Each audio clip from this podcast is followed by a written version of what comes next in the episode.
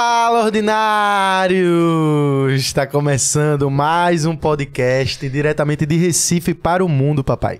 Só basta falar português. Meu nome é Rafael Oliveira, tô com meu irmão aqui, ó, Gabriel Oliveira, e sempre com a a honra de ter essa pessoa aqui que é o peruano por trás das câmeras. Dá com um seus alô. comentários Simbora. maravilhosos. Hoje aqui é uma pessoa. de- Não vou dar spoiler, né? Vamos esperar aqui a surpresa aqui. A pessoa começar. O peruano que é a nossa todo enciclopédia mundo, aqui. todo É. mundo aqui é fã dela aqui.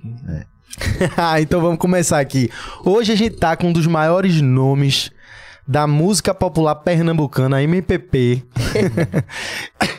Ela que é artista, dança, canta, compõe, é passista, atriz. Tô falando nada mais, nada menos do que Flaira Ferro. Que feliz te receber aqui. Ô, minha gente, eu que tô aqui, só de estar aqui já dá vontade de rir. Por que será? Esses meninos são demais. Veio do cabo, não foi? É, tô Voando. voando, pegando aquele trânsito. Trânsito clássico de Quem Recife. dera pudesse ser voando, né? Ia ser tão bom, mas é no- no- nos buracos mesmo da DR pega. Como sempre, sempre esse horário de 6 horas sempre dá um problema. Agora a Flávia chegou até 15 minutos, ela tá preocupada com, com a hora. Ai meu Deus, a hora. Tá, tá andando muito em São Paulo, o pessoal lá é bem pontual. Aqui a gente tá bem acostumado a. A gente mesmo atrás, a gente fica conversando aqui antes. Ela tava super preocupada, mas, ó, pessoal que já acompanha aqui já sabe que é pelo menos 15 a meia hora antes de começar. Pô, depois de começar. Tô bom demais, né? Então já relaxei. Já relaxou. Galera, antes de a gente começar, a gente tem que agradecer os nossos patrocinadores.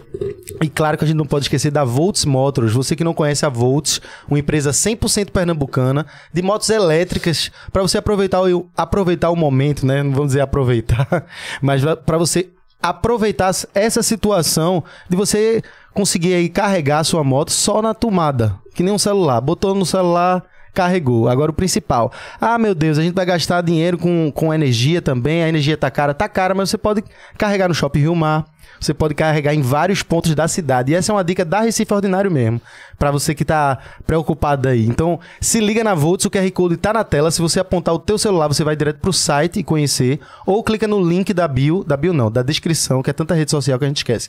Mas da descrição, clicou, você vai direto pro site da Volts, conhecer vários e vários modelos dessa empresa 100% pernambucano. E ainda não paga IPVA, né, Rafa? Oito estados do Brasil, são oito ou são, São nove? nove, são nove. né? Nove, né? Que não, não paga IPVA justamente para é, incentiva a redução de gases poluentes e Pernambuco é um deles, né? Então já aí garante tua Volt. Então aproveita, aponta teu celular aí e conheça a Volts, que é uma empresa que está valorizando a Recife Ordinário desde o início. Então muito obrigado. E também agradecer a Pixbet, né, Rafa? Pixbet também que tá sempre com a gente, né? Sabe aí, tá com aquela vontade de fazer uma apostinha. Tem lá vários jogos. Esse nessa nessa rodada aí o, o Sport empatou, o, o Santa passou de fase, então você que é ligado em futebol conhece, já pode fazer sua apostinha. Tem vários tipos, você pode apostar no, no, no vencedor, você pode apos- apostar em quem quantos escanteios vão ter no jogo. São cada uma mais específica que a outra. Você que acompanha, gosta de analisar e fazer sua fezinha, vai lá, já tá aí, ó. Em algum lugar da tela pra tu fazer tua apostinha. É Pixbet, é rápido, viu? Credibilidade. Botou o dinheiro lá, entrou rápido, quer tirar, também sai rápido. O QR Code tá na tela, não perde tempo não. E, Flaira, todo convidado recebe uma caneca da Recife Ordinário. Au. que a sua. Todo convidado recebe uma caneca especial com uma arte para o convidado. Só que a sua foi mais do que especial. E eu vou lhe mostrar por quê. Gente, não é essa não. É Eu tava não. achando essa tão bonitinha já. Tchan, tchan, tchan, tchan. É você mesma! Muito bom. e aí, essa arte é do nosso artista Tiago Artes, ele que trabalha aqui com a Capi, a agência Capi, Tiago e Luana. Todo convidado recebe a canequinha. Ô, minha gente, Oh. a gestante já tá chorando. oh, meu Deus, que coisa linda. Ô, minha gente, vocês estão vendo o que tem aqui? Tá na tela aí pro desenho? pessoal ver. Caramba. Não Mas já tá pro pessoal já lá, pro pessoal ver. Com, Eles façam tão- isso com a buchuda, não. Eu tô chorando por tudo. Vocês não têm ideia, não, do que é do que é ter uma vida dentro da barriga, não, do ventre. Meu Deus, que lindo, minha gente. Muito lindo. Passada, passada. Já comecei. Cadê o guardanapo? vamos buscar, vamos buscar, buscar o guardanapo. Meu Deus, que coisa linda. Que coisa linda. Ah, que, que feliz. O Tiago deve estar doidinho, porque, É. olha, você não sabe o quanto a agência Capi passou e refez e refez a sua arte até ficar do jeito que todo mundo queria. E Minha foi um gente. trabalho muito, muito grandioso de Tiago. Vai ficar de lembrança aí, né? Porque depois vai, vai nascer a criança, vai ficar com a É. barriga retinha, né? Normal, mas vai ficar o desenho aí na caneca. É. Minha gente, que lindo. Até umas sombrinhas de frevo tem, não? Foi.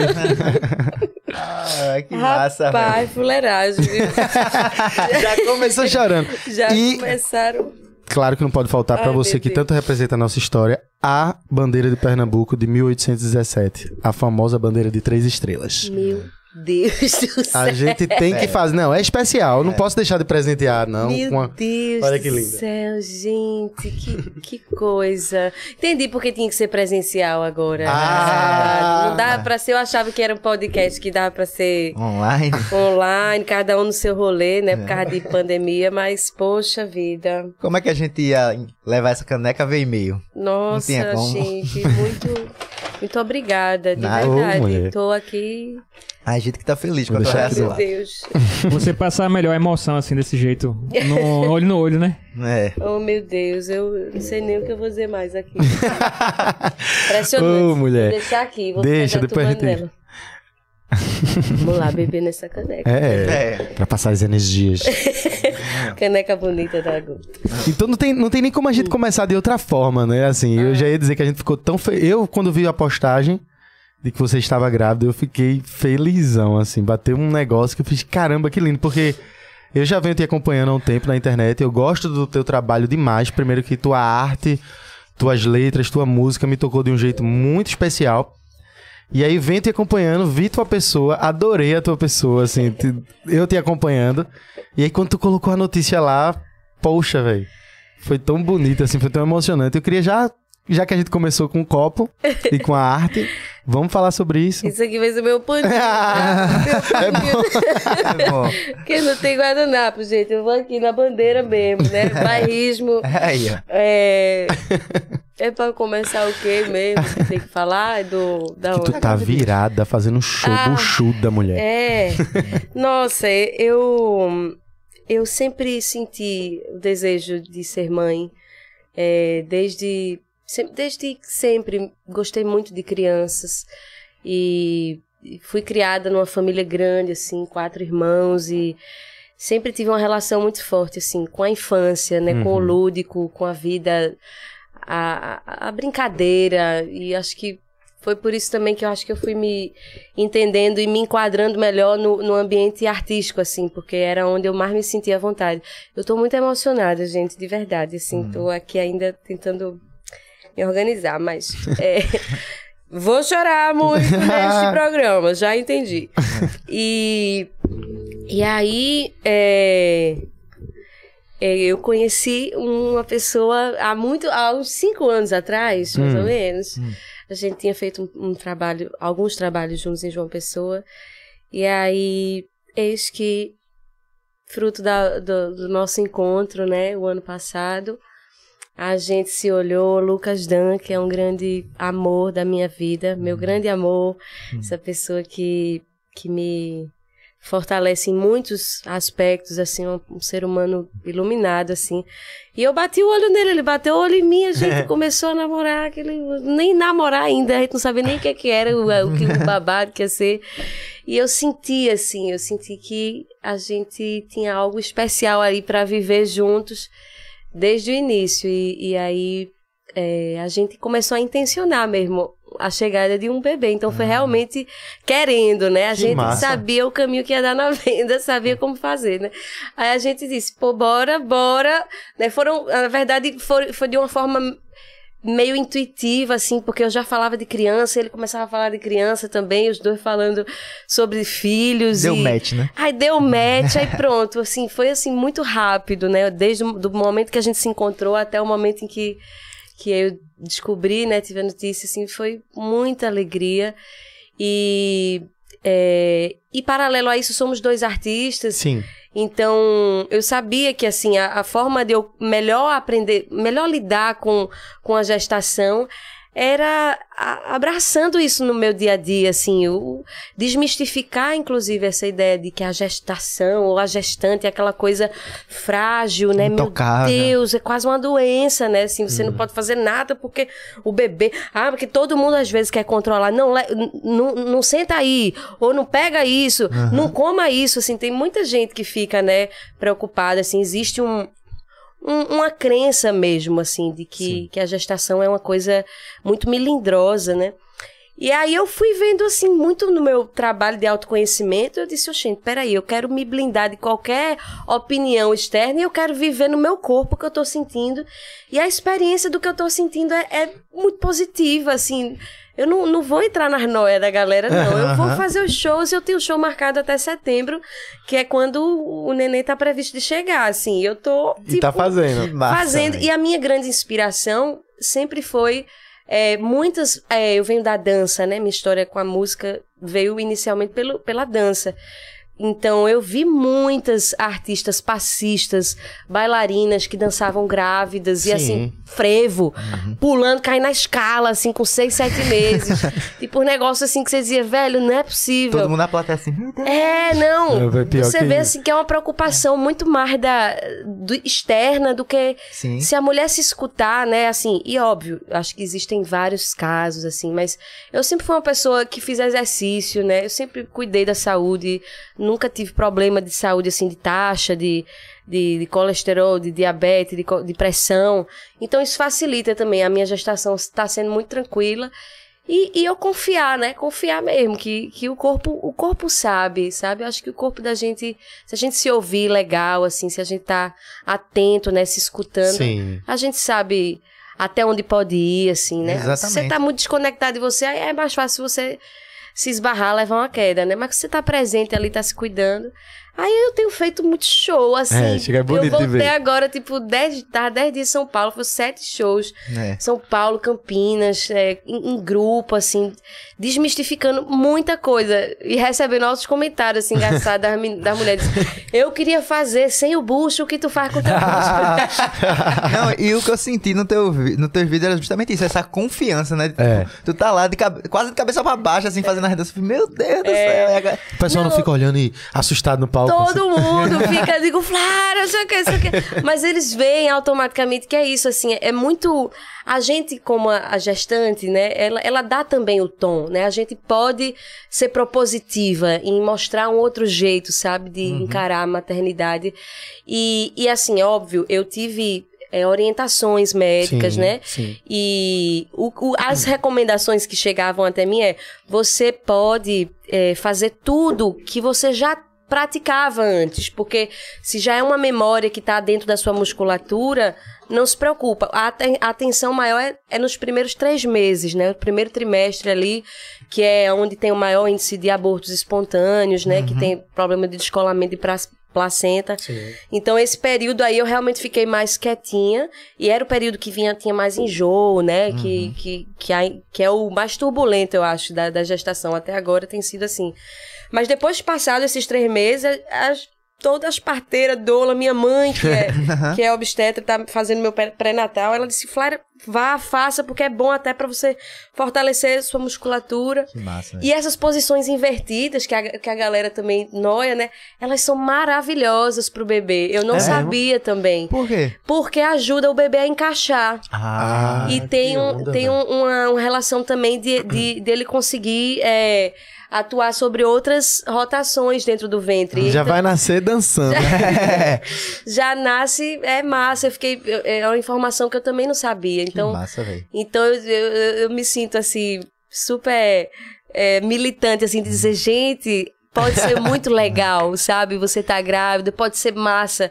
Não é só peia de sofrimento e meu Deus do céu, sabe? Eu- Positivo pra tu e pro bebê, né? É, isso, exatamente. é, Se a mãe tá bem, o bebê tá bem. Não, velho. E outra coisa, eu fiquei, eu fiquei impressionado com aquilo que tu postou. Três, três mulheres que sentiram o, Sim. teu- tua gravidez. Como é que foi isso, hein? Menino, e não foi só elas, não. Eu depois fui vendo, assim, revendo várias mensagens que eu vinha recebendo no último ano, um ano antes.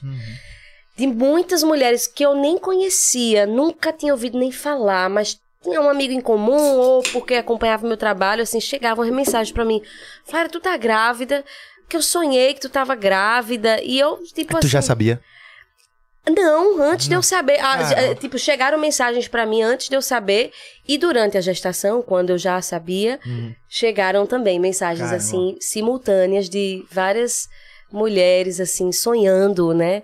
E eu achei, eu, eu sou, eu sou mística, eu gosto dessas de, de observar assim umas sincronicidades, sabe, de, Uhum. de recados que chegam de lugares diferentes assim.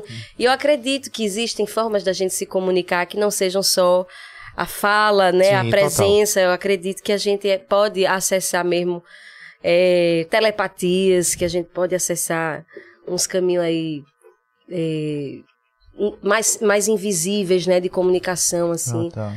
Então, vocês acreditam nisso também? Total. A É, gente né? sente, né? Você. Às vezes eu não. Eu não vou conseguir explicar, mas quem sente sabe, velho. Você sempre. Você, é, você sente uma coisa que.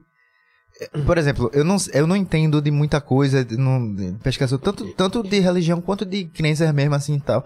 Mas eu vejo por mim, pelo que Uhum. você sente, né? Até o momento que, por exemplo, quando você era muito criança, quando eu tinha, sei lá, uns 12, 13, 14, e você, sei lá, tudo mais simples pra você, e você, Uhum. você já olha com um olhar mais. Você é cético, né? E olha com um olhar Uhum. cético, não, que isso tudo é besteira e tal. Uhum. Até o momento que acontece com você. É. Independente de, ah, da religião, do que você acredita, vai ter um, um- um momento que ficou só pra você. Você vai dizer, velho, eu senti alguma coisa diferente. É, Vim de tipo, de algum você estar, às vezes, pensando numa pessoa do nada, uma pessoa que nem faz parte do seu ciclo de amizade.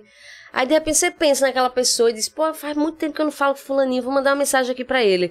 Aí, já aconteceu muito isso aí. Muito Manda já. uma mensagem, aí a pessoa diz, meu irmão, tava falando de tu agora, aqui, não sei aonde. É, e diga aí. faz cinco anos que a gente não se fala, e, pô, tu me mandou uma mensagem justo agora que eu tô falando...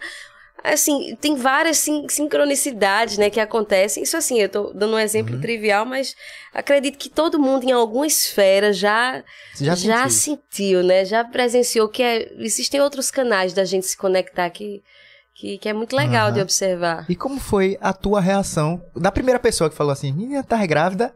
Tu, Tu já sabendo, pensou né? alguma coisa? É, da, da, da primeira pessoa, antes de eu saber que eu tava É, grávida, Tu, tu levou a sério assim, tu, fiquei, tu ficou... Então, eu, eu sentia que, assim, como eu, eu. O desejo de ser mãe se fortaleceu há dois anos atrás, quando eu tive minha primeira experiência com a ayahuasca, né? Hum, É, através de. É um, um, um- um ritual, né? é, oferecido pelos povos indígenas, é, de culturas milenares, de mais de 4, 5 mil anos, em vários, várias aldeias indígenas no Brasil, elas, elas têm essa relação dos rituais da, com a ayahuasca, e eu nunca tinha é, me conectado, porque eu sempre fui meio. Eu tinha até um certo preconceito, assim, de tudo que alterasse a, A consciência, né? E, só que, assim, muitas pessoas diziam que ouviam as minhas músicas nos, nas cerimônias. E aí eu, eu vim ouvir falar de ayahuasca a primeira vez porque a galera dizia: ah, não, você é, toca direto na cerimônia que tem em tal tra- trabalho, em tal lugar. E aí eu fui procurar entender o que é que era isso, o que é que era esse chá, o que é que como que acontecia e fui ver que tipo ele, ele é regulamentado hoje por é, por várias, acho que é a, a linha é, da União do Vegetal, o Santo Daime, não sei. Mas, Mas é. assim, independente disso, é, já é um trabalho que é realizado por povos originários com uma, uma integridade, assim, e as crianças tomam na mamadeira, assim. Eu tive a oportunidade de conhecer Caramba. no Acre, eu viajei o ano passado pro Acre e vivi uma imersão muito forte é, com os povos Yawanawás lá e vi assim as crianças, sabe, com 4, 5 anos tomando e um Caramba. povo super é, feliz, assim, depressão era um, um assunto que não existia, Não existia. ali, eles diziam, isso é, isso é doença de branco, assim, eles diziam, Caramba. um povo velho. muito feliz, assim, muito bem resolvido e trabalhador, muito, muito focados, muito conectados com a floresta amazônica. Então, foi uma experiência muito linda. E a primeira vez que eu tomei, é, eu senti também isso, assim, no corpo, assim, eu senti a presença de um primeiro desejo, um primeiro despertar do desejo de ser mãe. Sim. E ali é, eu me abri, assim, pra isso, assim, já era uma coisa que, assim, eita, acho que em algum momento isso vai acontecer mesmo. E aí, quando começou a chegar essas mensagens pra mim, foi um pouco nesse período, assim, é, um ano antes de eu engravidar, um ano e meio antes, eu recebi, assim, mensagem de amigas, ou de desconhecidas, ou pessoas poxa, Flaira, tu já pensasse em ter filho? Eu já sonhei contigo sendo mãe, esses dias eu sonhei com a cara do teu filho, Eita, tipo, danos. coisas assim absurdas que eu posso até depois procurar, assim, pra você ver que é verdade mesmo, que prints, assim, de, de, de, de várias mensagens. Então, quando chegavam essas mensagens, eu, eu sentia muito mais como uma confirmação Uhum. de um desejo que já vinha sendo nutrido Tá do que como uma. Ai, um medo, ai meu Deus. Sim, sim. Será, sabe? Ou, ou até mesmo um- um- uma rejeição a isso, né? Eu sentia que, eita, acho que tá no campo. Faz parte do processo, né? Tá no campo aí, acho que a mulherada tá sentindo, que eu também tô com- se- sentindo e. E aí foi, foi muito, muito bonito, assim, quando isso se materializou mesmo, porque é, quando, é, quando é desejado, né? Quando é intencionado, tem um gostinho diferente, assim. Eu acredito que, mesmo quando é surpresa, é possível ressignificar e você fica feliz e fica alegre. Mas quando você quer, né, uma coisa assim, e ela acontece, é uma benção mesmo, assim, é muito bonito. Então, só celebro. Tu tá com quantos meses já? Ó, eu me perco, vice. eu sei que, ó, a partir do dia 25 de setembro já pode chegar. É, mas eu acho que são 29 semanas que a gente conta por semana. Ah, é Descobri verdade. que grá- grávida conta as coisas por semana. Não é mais complicado, não. Pois é, eu também achava, velho. Mas é porque parece que os meses, eles, eles não são precisos, É. né? Porque tem mês que tem 30, tem 31. 28. É, 28. É meio irregular essa contagem do Aham. calendário, né? Gregoriano. Então, é, a contagem é por semana, que equivale ao ciclo de 10 luas. Eu achava que eram nove luas, né? Eram nove ciclos de lua, né? Minguante, nova, Sim. crescente. Mas são 10 luas. Então, na verdade, são 10 meses, assim, são, são 40 semanas, né? Quando os- a- o padrão, né? É óbvio que a gente. Existe uma margem aí, né? São 40, a partir de 40 semanas, geralmente, é a média de quando o neném vem. E ele pode vir 10, 10 dias antes, 10 dias depois, ou até duas semanas depois. É, é, eu tô descobrindo isso também, eu não sabia nada disso. E, é, eu acho que é isso, eu acho que agora eu tô com 29, né, meu amor? Hoje? Eita, olha! Hoje. Aniversário da semana. do neném. Olha aí, ó. Olha aí, estamos com 29 semanas. Mas já pensou no nome, tem essa ideia, deixa acontecer, Ai, meu não Deus, pode será que eu vou falar. contar? Deus. Não, mas se não quiser falar, não fala não, deixa pra falar na hora. Eu vou deixar pra falar na hora, É então melhor, só pra não fazer um estragar- é. suspense. É. é, pra, Ah. pra chamar os seguidores, viu, galera? Vamos seguindo pra descobrir o nome ali na frente, já já. Se você quiser descobrir o nome, se inscreva no canal. É isso. Claro, agora eu fiquei curioso, porque tu disseste que passou um tempo no Acre. Quanto tempo tu passou lá? Passei 21 dias. Poxa, foi um tempão. É, foi foram- legal. Foram três semanas. Totalmente imersa lá. Totalmente, sem celular, Caramba. numa dieta, rezada lá. Eu, eu, eu, tinha, eu sempre me interessei por aprender coisas Sim. novas. E, e, e fui já de tudo quanto é. Pra tudo quanto é lugar que você imaginar de espiritualidade, porque eu gosto de como as pessoas buscam respostas pra essa existência, porque é uma doideira estar É. vivo, né? Eu não sei vocês, Demais. mas várias vezes eu acordo e eu digo, o que, o que eu sou, pra onde eu vou, de onde eu vim, o que é a vida. Eu sou existencial, assim, eu pergunto e eu vejo que várias pessoas são. Então, assim, não é à toa que a gente vive num país onde tá todo mundo buscando alguma fé pra se segurar, né? É verdade. Então, eu, eu sempre me interessei, assim, por quais os caminhos que a gente se...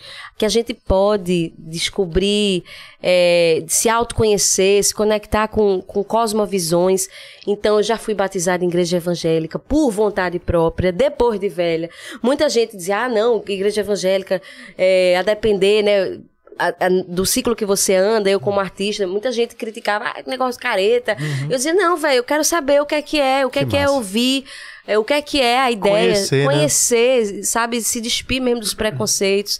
É, já conheci também o terreiro Gantuá, que é um terreiro de candomblé respeitadíssimo no Brasil. Já fui para centro de Ubanda, já fui para tudo que você imaginar, assim, como uma curiosa, como uma, uma buscadora, sabe, de, da vida mesmo, assim.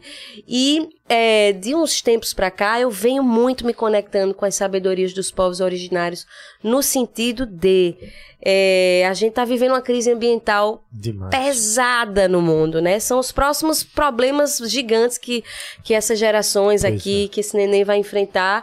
É isso, assim, questões com a água, floresta, desmatamento, poluição, lixo. E a gente tem vivido de uma forma muito predatória, né? O ser humano é, é, ocidental, assim, é, tem sido a representação de, de um. De um de serem predatórios mesmo. Aham. Então, eu comecei a olhar e disse, cara, se isso é uma questão, eu tô viva, tô querendo saber qual é a da vida. E eu vejo que tem um bocado de treta que, que impre- impede para que haja vida. Quem é que cultiva a vida na Terra há, há mais tempo? Quais são os povos, as, as culturas que estão aí tentando ou vivendo de forma mais harmoniosa com, com o que comem, com o ambiente onde vivem, que tem outras inteligências. E aí eu fui encontrar respostas nos meus estudos, né, com, de Davi Copenau, eu fui estudar é, é, os, os textos de Ailton Krenak, fui ver, assim, lideranças indígenas, Sônia Guajajara, tipo uma Sônia galera, Guajajara. assim, que, que, que fala de um lugar que, que todo mundo devia parar para escutar, sabe? Assim, a, a inteligência de como eles entendem a vida de forma sistêmica, tipo, aquilo que eu tô fazendo aqui pode impactar o ecossistema ali do outro lado do mundo. Total. Sabe? A pandemia é, é É. isso, né? Começou do outro lado do planeta, veio parar aqui. Ou seja, nada que a gente faça é uma ação isolada. Exatamente. Né? Se eu tiro aqui, o, o- se, eu, se eu desmato essa área aqui, vai ter um efeito no ar, vai ter um efeito na queda de água, de chuva, vai ter um efeito eh, na fauna, Total. vai ter um efeito no, no alimento que chega no supermercado e, a- e na nossa vida de, de forma indireta, mas que é direta também. Então, resumindo, eu dei esse arrudeio porque vocês disseram que eu podia falar. Pode É, falar. tem que falar. Aí eu dei esse arrudeio. Porque é isso, assim, eu, eu fui bater lá no, no Acre, fui bater na ayahuasca, fui tentar ouvir essa galera. Porque é isso, assim, eu, eu fiquei interessada e curiosa em saber como que essas pessoas pensam a vida. Sim. Como que essas pessoas é, é, se relacionam com as plantas, com as ervas. A, a grande farmácia deles é a própria floresta. Pois é, né? isso é incrível. É né? incrível, assim, eles curam, tipo, doenças que, que depois a ciência veio estudar, assim, assim, os laboratórios vão dizer, ah, tal planta é ótima, é medicinal pra, cicatrizar coisas. E eles há milênios já usavam, É. tipo, copaíba, há milênios já usavam vários tipos de, de seivas, de, de raízes pra curar.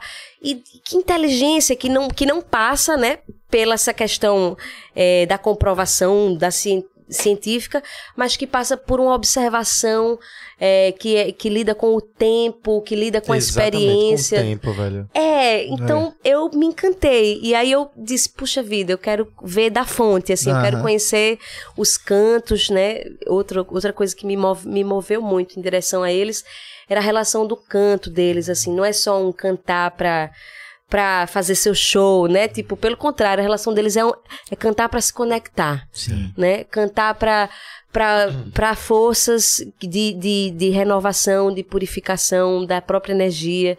Então, eu fui bater lá e aí eu fiquei dormindo em rede, convivendo com, com as caranguejeiras, as tarântulas Caramba. gigantes, vigibóias, cobras. A gente tinha que fazer fogueira todo, todo, toda noite, era uma indicação, porque é, tinha muita, muita onça, né, na, na, na própria floresta. Então eles diziam, olha, a forma de proteger-se dos animais mais selvagens é, é tendo um fogo O sempre fogo. por perto. Uhum. Então, enfim, foi uma experiência muito, muito bonita. Eu imagino. Que, e é assim, é diferente, né? tipo, a gente tá numa floresta, assim, a mata mesmo, a floresta amazônica é totalmente diferente, você tá em aldeia, né? É. Você sai aqui, você entra na mata, daqui a pouco você tá no shopping Boulevard, não sei aonde. tipo, você tá muito perto aí da, da, da, da cidade, né? Lá é isso, assim, se você pegar uma rota errada, você vai parar na floresta da Bolívia, você se Aham. perde, você vai parar no Peru, né? Então, é, foi um- uma grande experiência, assim, de vida e que eu ainda vou contar sobre isso. Eu não contei isso nas redes ainda, ó, tu Já falou... tá contando Ah, é. aqui, ó. E vai Primeira fazer mão. um ano, vai vai Caramba. fazer um ano agora em agosto que, que eu Que tu passou estive por lá isso. imersa com esse povo. Eu vi tu falando de, de- da questão do, do meio ambiente, inclusive Recife é uma das cidades que mais vai se prejudicar com essa questão do aquecimento global, principalmente por, porque a gente tá no nível do mar e a gente já tá sentindo esses impactos cada vez mais, né, velho? Eu vi que depois que a gente soltou, depois que aconteceu tudo isso que aconteceu agora, a gente veio pesquisando mais e falando sobre isso, conversando com outras pessoas. E aí trouxeram uma, uma matéria bem legal pra gente, que foi bem muito informativa essa matéria que a gente deveria até soltar na Recife depois, que eu fiquei super assustado com o impacto que Recife vai sofrer nos próximos 10 anos.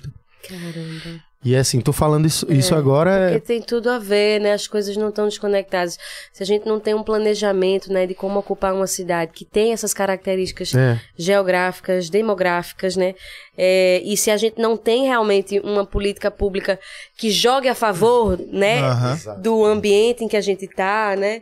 É, é muito triste, assim. Eu acho que é, todas essas catástrofes, tu, todas essas essas coisas. Recife já tem um histórico, né, das cheias, não é, É. de agora, assim, teve aquela de 1971, eu acho que que foi tipo a, era tida como a, a grande cheia. Foi de 75. Né? Ou é 75, é. Foi. 1975. E, e, e, tipo, é uma coisa que, que não é de hoje. Tem, tem uma recorrência, É. porque tem um. A natureza tem o seu ciclo, só que esse ciclo também está sendo alterado pela nossa interferência predatória, né? É. Então, eu acho que, assim, são muitos sinais que a gente está tendo de que o planeta está mudando é, radicalmente. Daí a previsão de mudança de temperatura, as geleiras, É o aumento do... O que eu enfim. fico impressionado é que às vezes fica um Doideira, cara. debate de. Aí o debate de é ou não é aquecimento global. Se, se, se isso está sendo causado pelo aquecimento ou não. Só que Pelo o debate não é para ser esse, porque todo mundo já sabe e concorda que o planeta está aquecendo. É. Aí meio que, ao invés de a gente buscar. Vai acontecer de, de uma forma ou de outra, o nível do, da, do mar vai aumentar, que é o que ma- mais me assusta. Porque não é nem só a questão das chuvas em si. Uhum. Essa matéria ela deixava muito bem, bem explicado a questão do quanto a gente, o planeta vai aquecer e o quanto isso vai influenciar no nível do mar para a cidade. Uhum. Aí ele mostra assim, boa viagem, o nível de um grau, é tanto. Uhum. E a gente. e Isso já é uma, um- uma parada que me deixa assustado, porque quando tem, não tem a época, sei lá, lua cheia, a maior lua do ano. Teve uma. Até recente agora que disseram que era maior. E dependendo da ocasião, se tu tiver organizado pra acontecer daquela forma, ali, quando a gente passa ali na frente do Estelita, Uhum. nessa época, com a maré alta é, e a lua lá desse jeito, seja, eu acho que ela tá do outro lado do mundo, enche, tem, tem um lance desse. Você já vê o nível da água dali do mar, ali na frente de Brasília Teimosa, já passar É. sem chover. Então, assim, isso agora. É, Imagine- é- isso é fruto, veja, a gente é uma cidade de, de, é, cortada por rios, mangues, é, e aí a gente vem, né, num projeto de soterrar esses mangues, né, de, de, de não ter nenhum cuidado com a, a, a ecologia, com, com a fauna que, que tá aqui, com a flora, com a vegetação. Então, esses aterramentos desses mangues, a água não tem pra onde escoar, velho. E ela, ela, se ela já alagaria sem o, o, o, o asfalto, imagine com, com tudo aterrado. Então, assim, tem- é, eu acho que é, a gente vive essa dicotomia, assim, no mundo capitalista de erguer, né, é, esses, os prédios do Novo Recife, o arranha-céu e tudo. Só que é só, só foca na grana, só foca na construção.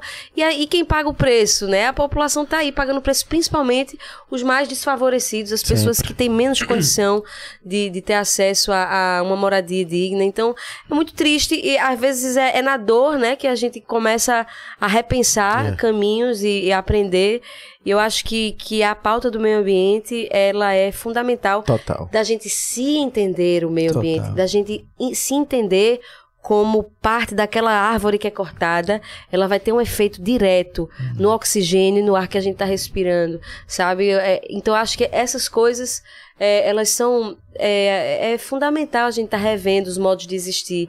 E tem muita gente que tá nem aí, fica dizendo, ah, isso é falácia, mas quando a água pegar na sua bunda, Pois você é. vai ver E- que não é É, brincadeira. tá a assim desde tá a vivendo- época de Charles Darwin, quando ele esteve aqui.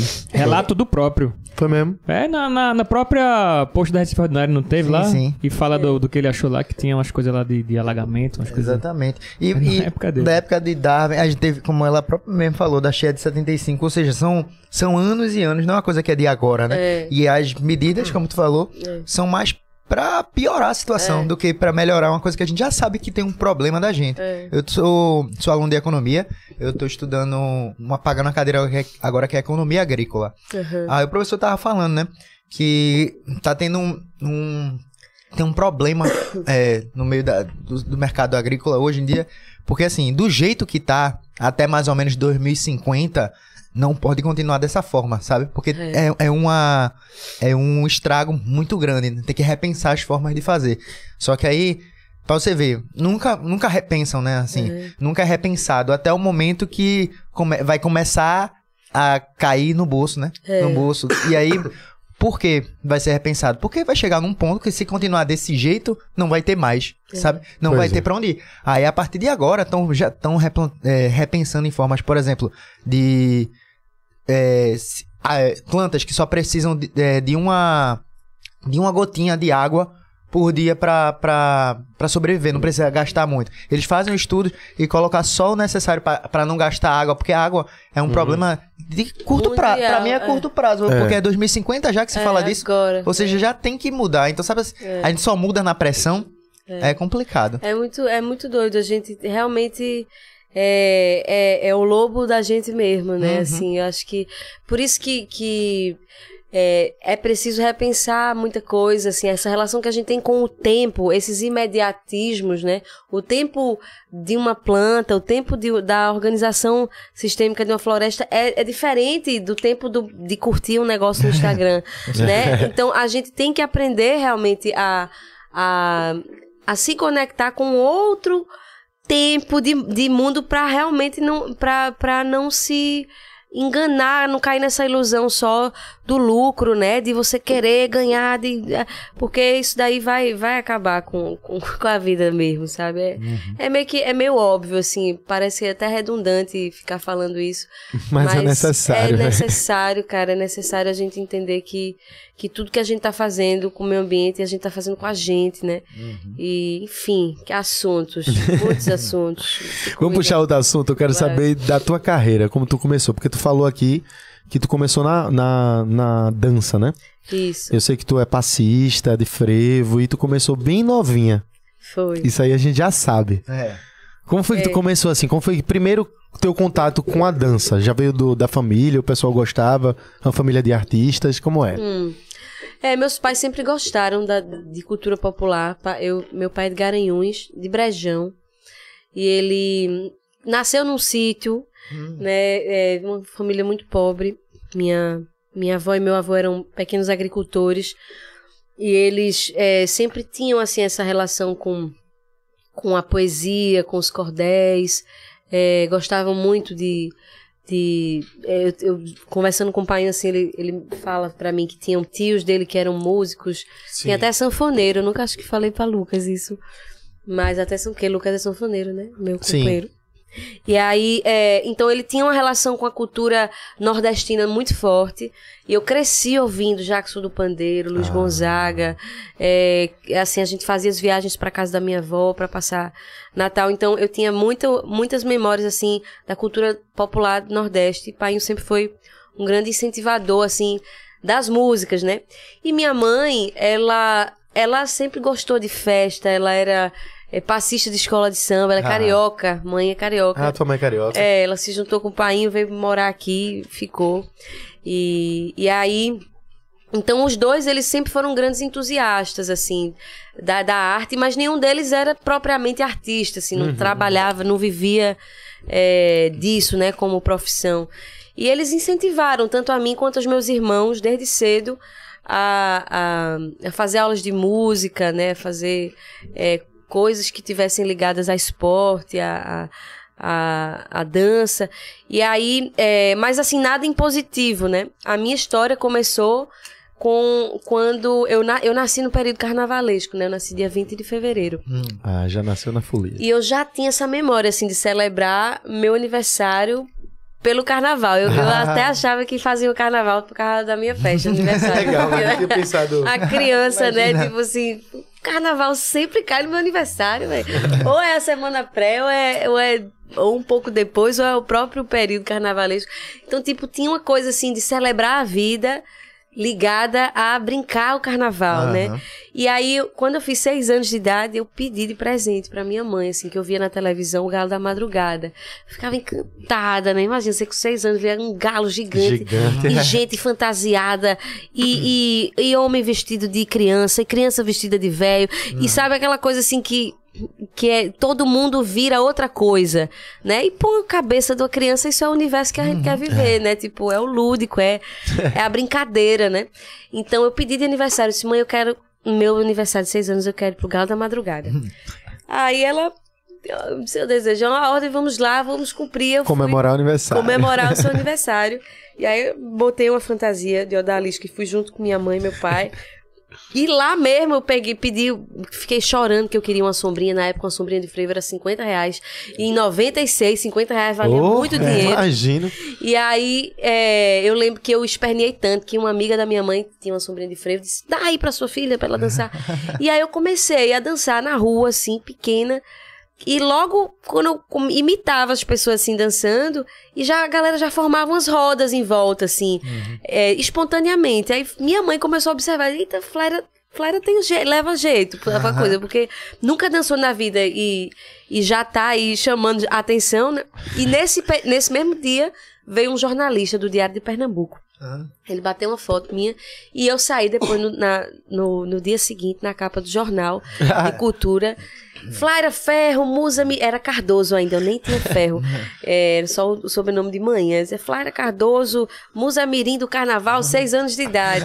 Mozambique. Aí, ó, pronto, uma, uma criança que, que naturalmente já, já tinha ali uma inclinação para ser exibida, ainda é estimulada pela mãe e ainda Pelo aparece jornal. no jornal.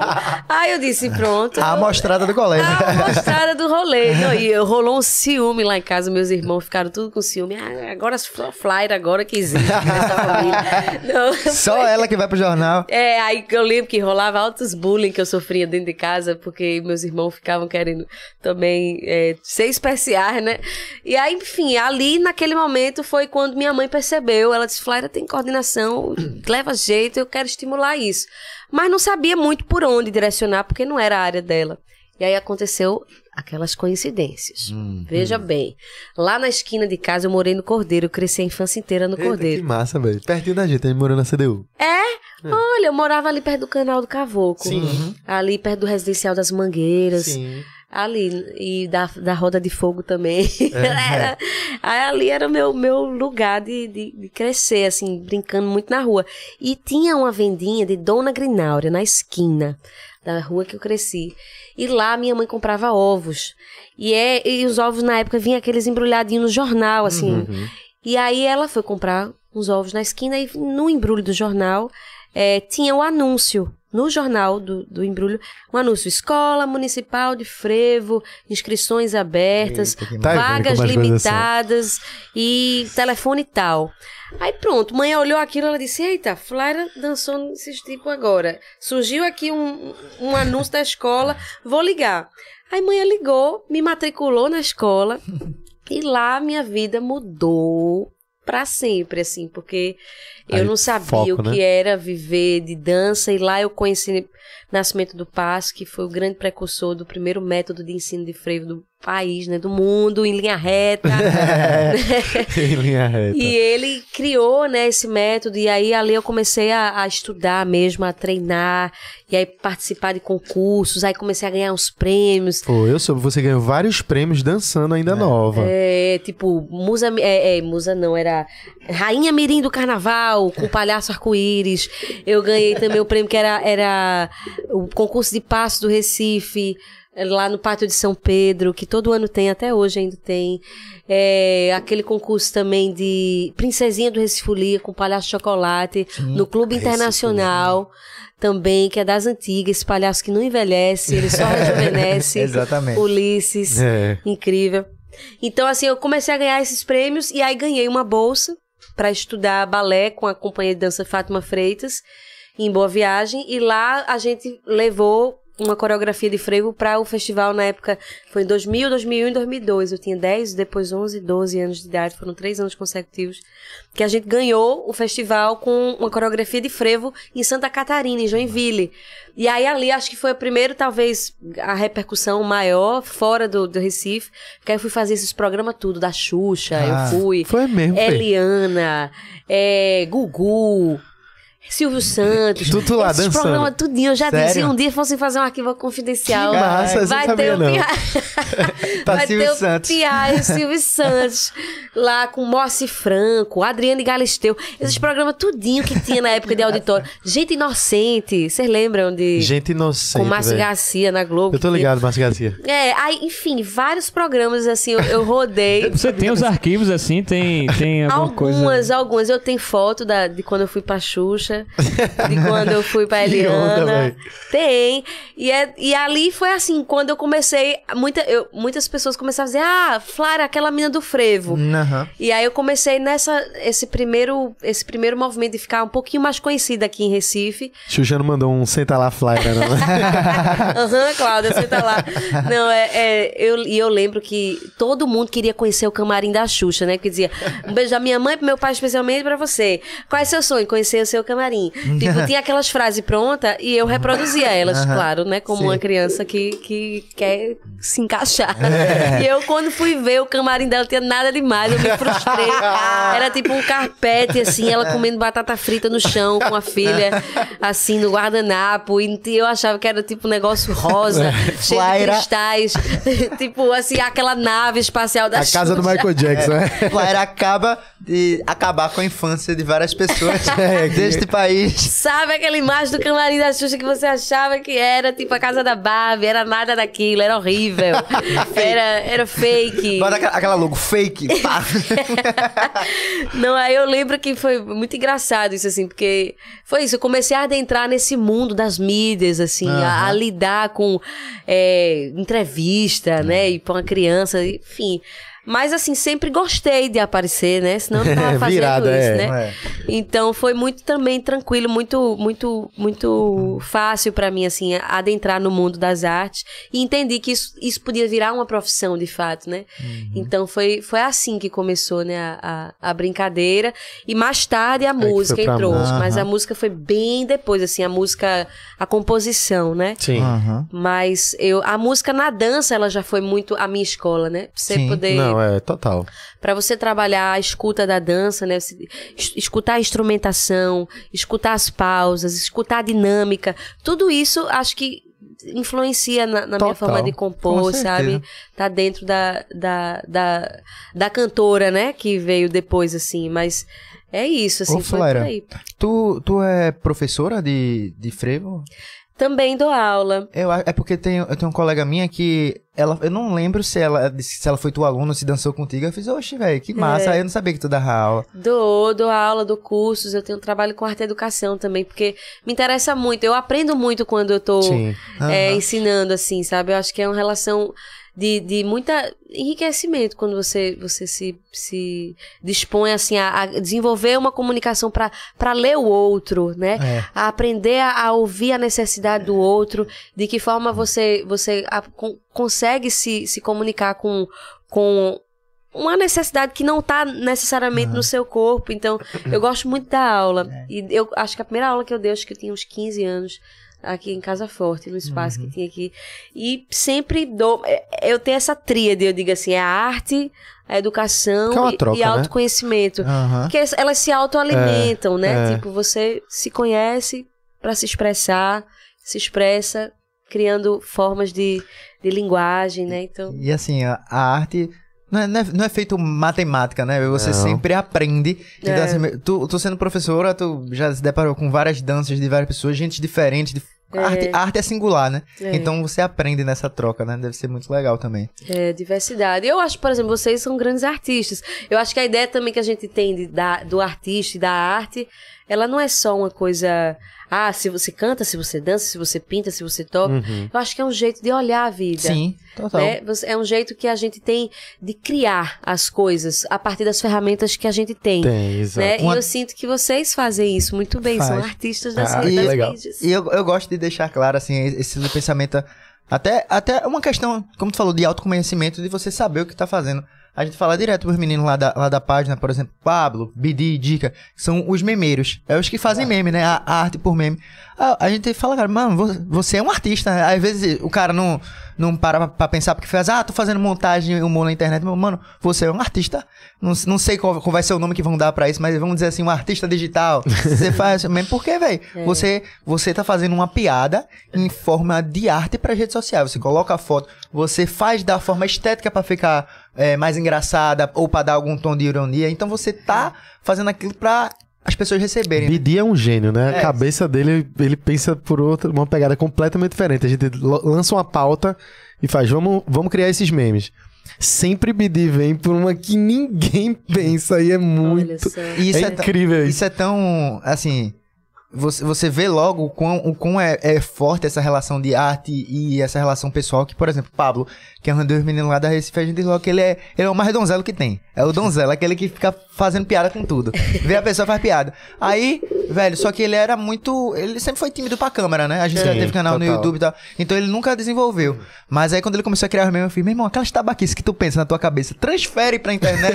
Quando transfere, você já sabe que é o meme é dele, sabe? Fica legal. Porque Canaliza, É. né? Porque a- a- pra- tem alguma serventia. Todo mundo acha.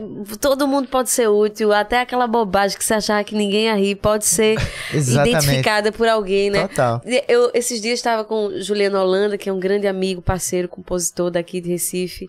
Já, inclusive, indico ele aqui para estar sim. no podcast, que é um movimentador é, da música pernambucana, assim, uma figura muito interessante.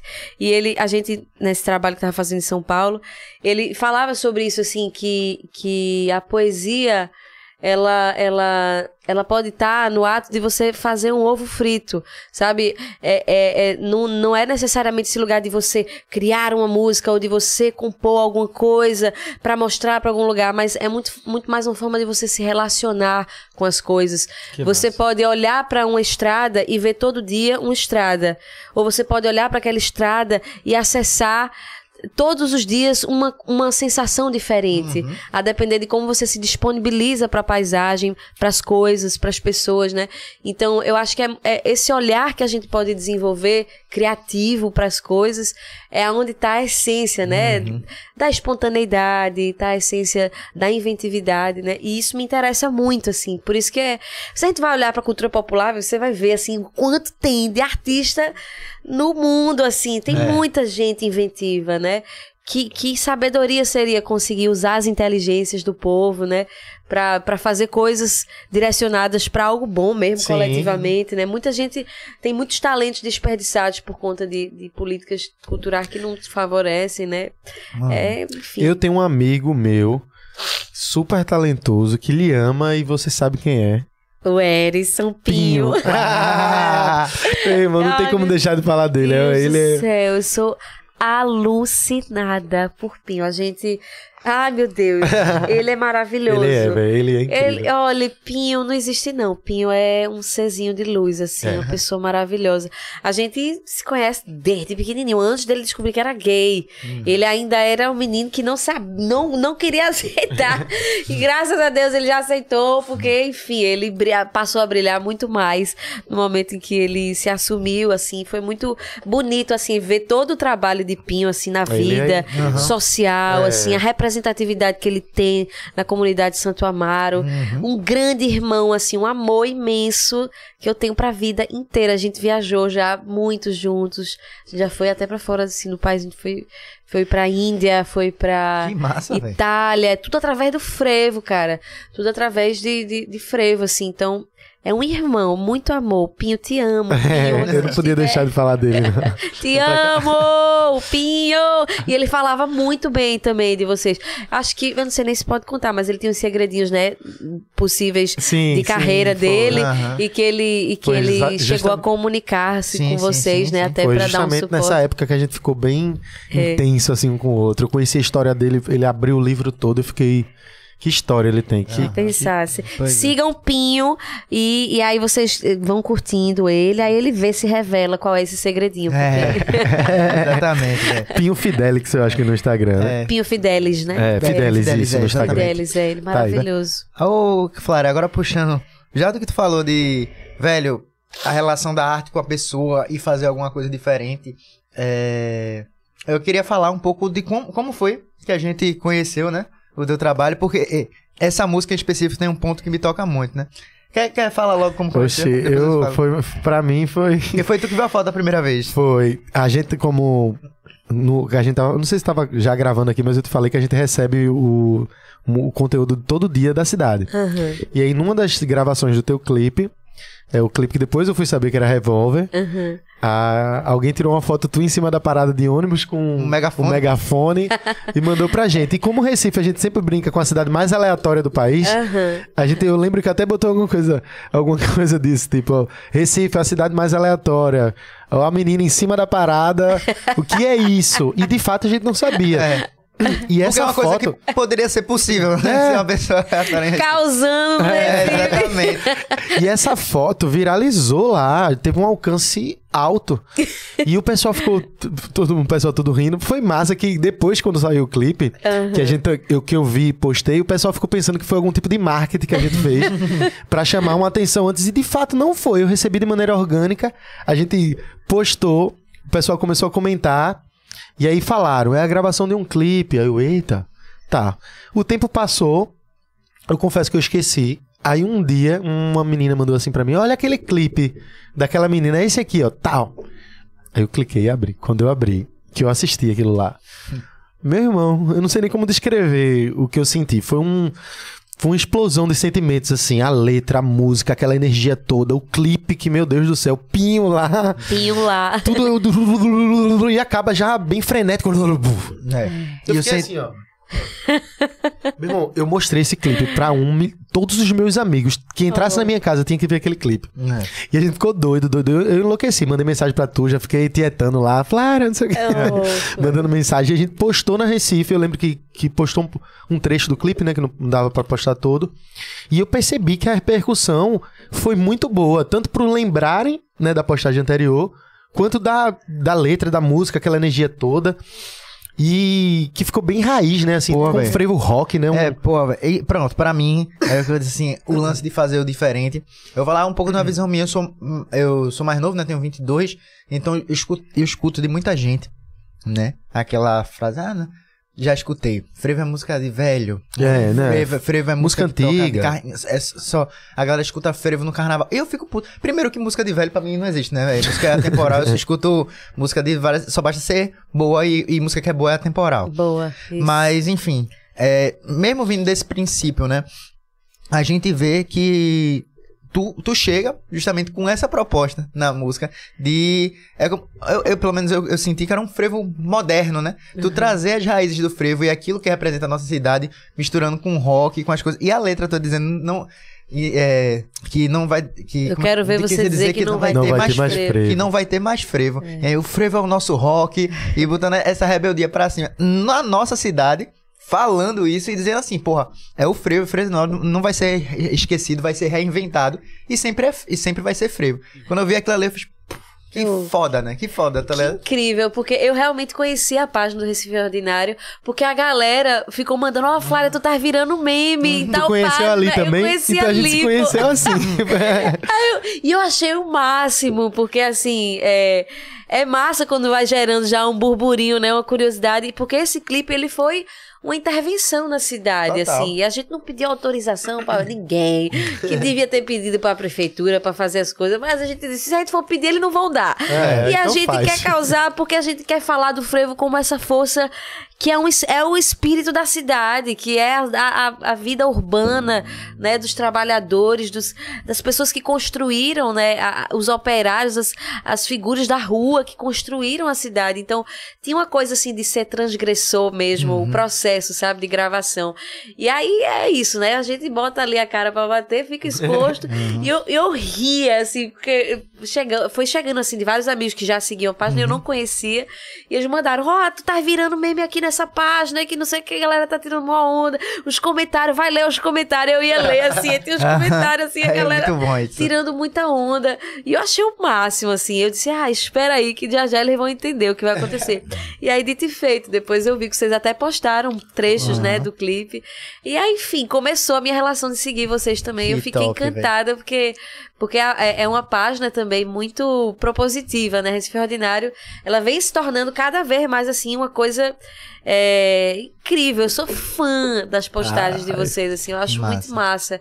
A forma como vocês lidam, já falei já isso antes de começar a gravar aqui, essa relação do humor, da consciência política, de direcionar as coisas e ao mesmo tempo não perder um, um sarcasmo, um É. senso crítico. O lado Tem- recifense. é, aquele- aqueles deboches, e ao mesmo tempo a gente fala mal, mas ninguém pode falar mal da gente, É. porque se falar. É. a- nossa- É, só quem fala é a nosso gente. bairrismo, ele é muito grande.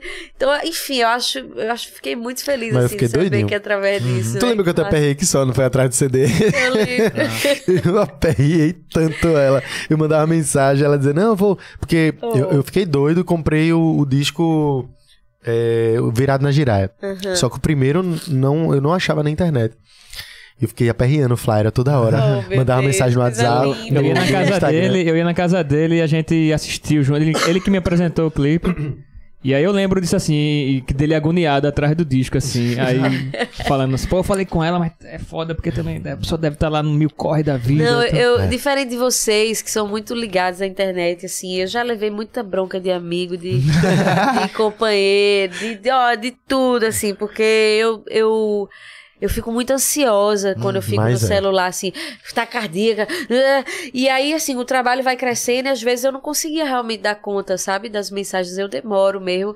E é isso, assim. Mas eu entendia. quem- é, ainda bem que você entendi. É, foi. vale a pena falar aqui É. que esse clipe que eu vi também, tive a sensação. é, ele é uma. Esse clipe é uma utilidade pública, velho. É. O clipe, Oh. assim.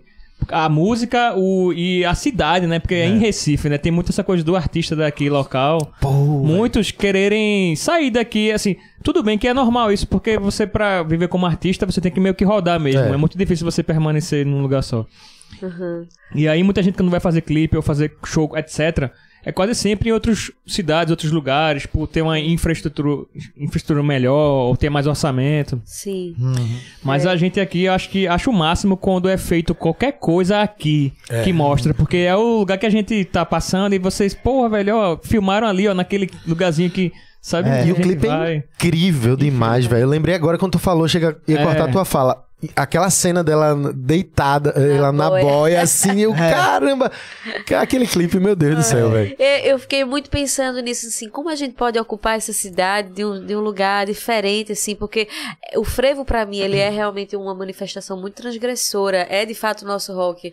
Quando eu paro pra pensar, da onde surge, né? Se, se a gente parar, assim, pra estudar a história do frevo mesmo, qual foi a do frevo, assim, de onde vem isso, né? E ele vem de um, de um processo de negociação de tensões é, culturais que Recife estava vivendo ali no- nos fins do século XIX, início do século XX, que era é, aquele processo de, de entender as identidades, a, a recém-proclamada república, a abolição da escravatura, aí vinha o, o- a revolução industrial, o processo de êxodo urbano, aceleração, e aí para onde vão essas, essas pessoas que saem dos engenhos, os escravos, eles vão ocupando as ruas, e, e- e quem são eles? Eles querem ter saber o que são, É. que lugar de pertencimento é esse, o povo marginalizado, o povo preto, né, as mulheres, as mães, as crianças. Então, é, vem de uma necessidade muito grande de autoafirmação, sabe? De dizer, velho, a gente é quem está construindo a realidade dessa cidade, assim. Eram os metalúrgicos, os nomes dos passos de frevo, né? Que eu até falo na música. Ferrolho, tramela, Sim. rojão, Sim. abre-alas, tesoura, martelo. né? São, são ferramentas de trabalho do cotidiano. É a representação, assim, de um povo, sabe? Que, que tira leite de pedra, que faz do carnaval a sua força de representação, assim. Então, isso pra mim, é, eu sempre achei isso muito é, é interessante. E, ale- e eu não conseguia encontrar muito isso, às vezes, nessa imagem turística do frevo, assim, só como aquela Sim. coisa, a sombrinha colorida, É. o passista sorrindo, É e tal do ponto, velho. turista, né? Que é, é uma visão turística. Uhum. E que ela tem a sua função. A gente quer falar da alegria também, mas o frevo é ah, muito além disso, né? Então eu fiquei. é, eu ficava buscando assim letras que pudessem falar não só da saudade, ou dos blocos líricos, ou da nostalgia, né? Que é muito presente no repertório dos grandes figurões do frevo, né? De, de Capiba, né? Ferreira. Mas eu, eu, eu ficava buscando, assim, letras que pudessem falar dessa inquietude, sabe? Dessa relação. E, e aí foi muito legal, assim, porque eu gosto, sempre gostei de rock também, sempre fui meio, meio rebelde. meio- quando eu era criança, eu não era da Sandy, eu era da Pete. Pete era meu rolê, assim. Era. E, e aí, enfim, gos- minha irmã gostava muito, né, de Devotos, né? Ah, de que massa. Canibal. Ele tá no clipe, E ele tá no clipe. E eu, é quase uma homenagem que esse refrão tem, porque é tipo, é, eu quero ver você dizer que não vai ter. E é punk rock sabe? Onde é eu, massa, eu não tinha percebido isso, não. eu mudei assim só um pouquinho a melodia do fim, mas assim, tem essa tem essa menção aí direta massa, e, e indireta do com a galera da Devotos. Então eu chamei até Canibal pra cantar Aham. assim no no- nessa nessa música. E a produção de Yuri Queiroga, que é um super guitarrista, assim, parceiro e, e que já tinha feito vários trabalhos com o DJ Dolores, Spock, essa relação da música eletrônica, né? Uhum. Então isso pra mim foi ficando muito claro, assim, de que, pô, eu- eu ainda não vi ninguém fazendo é, o frevo por esse lugar, é, com letra, assim, óbvio, tinham inspirações ao seu Valença, já gravou altos frevos psicodélicos, né? China também já fez é, frevos é, pró- é, de diferentes é, ideias estéticas, o Frevotron, que é o- esse trio que é DJ Dolores, Spock e Yuri. Eu não inventei a roda, não, sabe? Tipo, tinham pessoas que já vinham fazendo, mas eu não tinha. Eu, às vezes queria me ver assim. A desejo de ter uma representação, sabe, feminina. Quem é, quem é a mulher hoje que tá aí cantando um frevo louco? Aí, eu disse, pô, na ausência de alguém, velho, seja, né? Na ausência de referência, seja. E aí eu disse, pô, é isso, eu tô sentindo vontade de dançar um frevo que tem esse tipo de estética, que tem esse É. tipo de letra e que, que possa provocar uma outra ideia, né, do que, do que possa ser o frevo. Então, foi, pô, eu fiquei muito feliz porque eu acho que eu acessei um público masculino também. Sim. Porque meu público, ele é majoritariamente feminino, assim. Eu tenho, sei lá, no Instagram, 70% que me segue é mulher. E, e aí eu lembro que quando eu lancei esse clipe, assim, acessou também uma energia masculina, Sim. assim, sabe? A galera dizendo, ei, pô, que massa, o negócio rock and roll, essa bicha é muito doida. Ela no busão, lá dentro do busão, pendurada, assim. né? Aquela-. Que energia, velho. O que eu ia dizer, tipo assim, isso aí que você falou é verdade, porque o, o- pelo menos quando eu vou ouvir algo, eu, eu não, eu não vou ouvir por uma via meio ativista, assim. Eu sou músico, eu toco também, então eu vou ver o som, vou ver o Uhum. som. Eu quero ver a parada, eu quero primeiro ver o som. Se tem essas outras coisas agregadas, Melhor, né? Soma. é, melhora, soma. Vamos colocar assim, soma.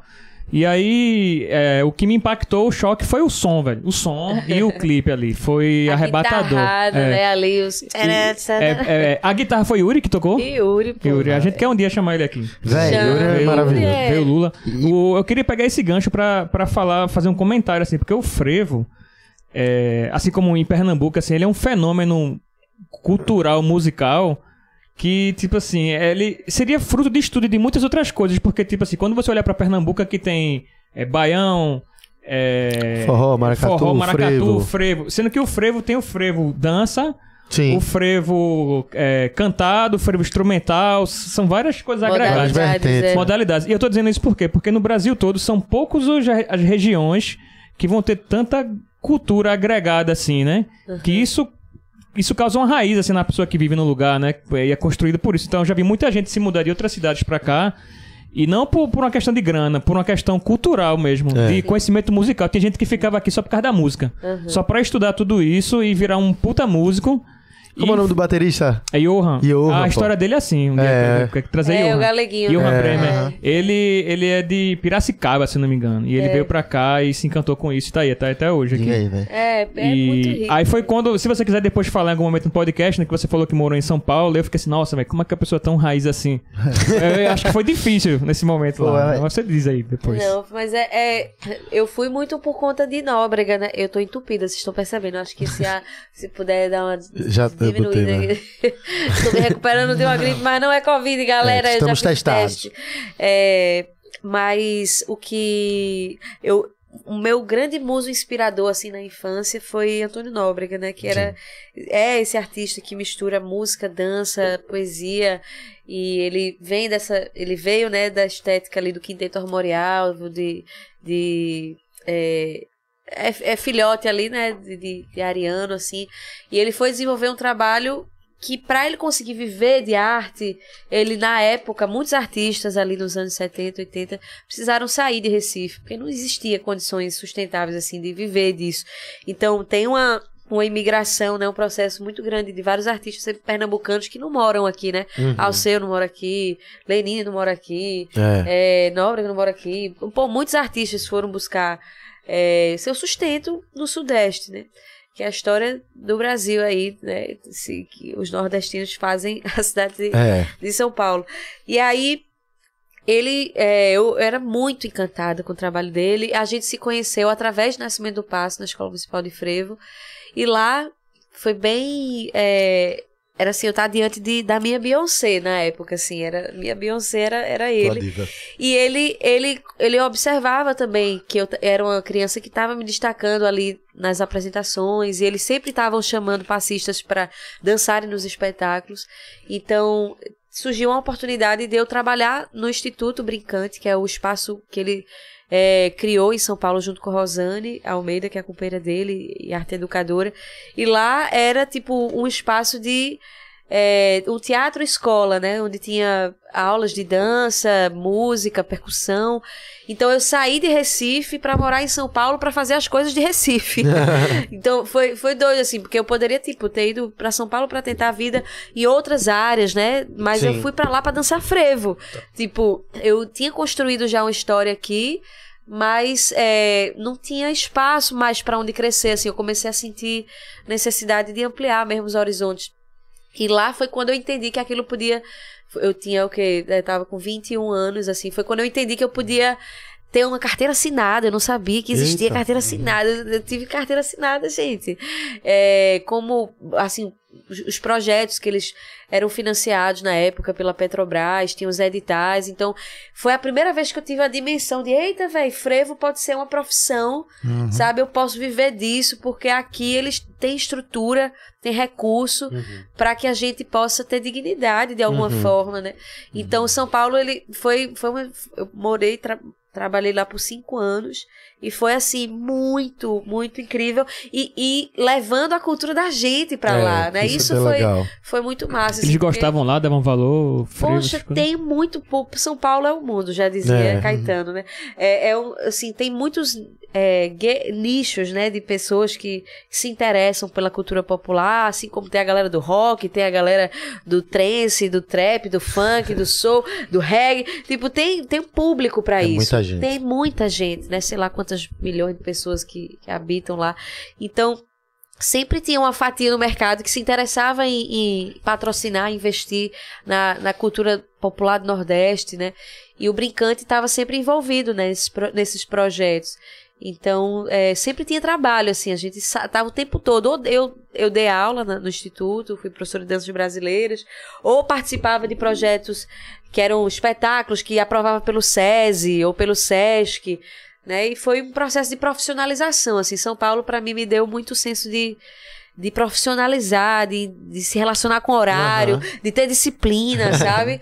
tipo, a gente aqui, tipo, a gente ia pra escola de frevo, tinha as aulas, mas assim, a gente não tinha muita perspectiva, Uhum. sabe? Assim, qual é a perspectiva, muitas vezes, de um passista? Ele trabalhar na, na, na Secretaria de Turismo, viajando, recebendo turistas nos aeroportos, nos navios, é, mas assim, como que você realmente vai fazer disso a sua profissão? Aí, muitos, eu- o que eu conheço, assim, de artistas que vivem de frevo, eles sempre têm uma profissão paralela, assim. É porque verdade. Pra viver só disso, ah, não, porque é uma, uma ideia, uma ideia sazonal de que frevo só é no período do carnaval, né? Exatamente. E aí, poxa, em São Paulo eu vi que, pô, eu posso viver de frevo o ano inteiro, velho, porque sempre vai ter é, um olhar voltado pra isso, vão ter, tem mais estímulos lá. E aí foi, foi muito bom, mas como boa bairrista, eu acho que eu acho que a gente perde muito a cena local ela, se- ela se perde verdade. muito quando os artistas não estão aqui, né? Então tinha também um Eu desejo tenho um ciúminho. Eu tenho um É. ciúminho. Quando vai no... Tu passou quanto tempo lá? cinco anos. Cinco anos morando. É, e- mas pra mim era muito claro, assim, que eu, eu ia lá pra aprender as coisas e o que eu pudesse trazer pra cá e espalhar pros meus, assim, e a gente fazer essa revolução de dentro pra fora, né? Porque eu acho que é o grande lance, assim. É, é, é, é isso, assim, a gente poder se orgulhar de dizer, poxa, eu posso é, é, mostrar que é possível daqui da onde a gente tá. É, se valorizar, a gente ter autoestima, né? A gente E, ter pô, amor próprio, ser pela sincero, cultura, né? O, o- que, o que tu falou de ensinamento e de, de aprender em São Paulo que pode. que, que frevo é, é toda a época do ano. E É. pra mim isso aí tá ma- materializado, essa tua aprendizado na própria música Revolver que eu tava falando. Porque, voltando, eu. eu, eu não, não só eu, né? Mas acho que muita gente viu. Viu o frevo por olhares diferentes, né? A forma que tu traz é diferente. Tu traz, tu- como tu falou, tu não traz de uma forma nostálgica, tu traz de uma forma moderna e dizer que isso é frevo também, que o frevo não vai morrer, que o frevo vai estar sempre.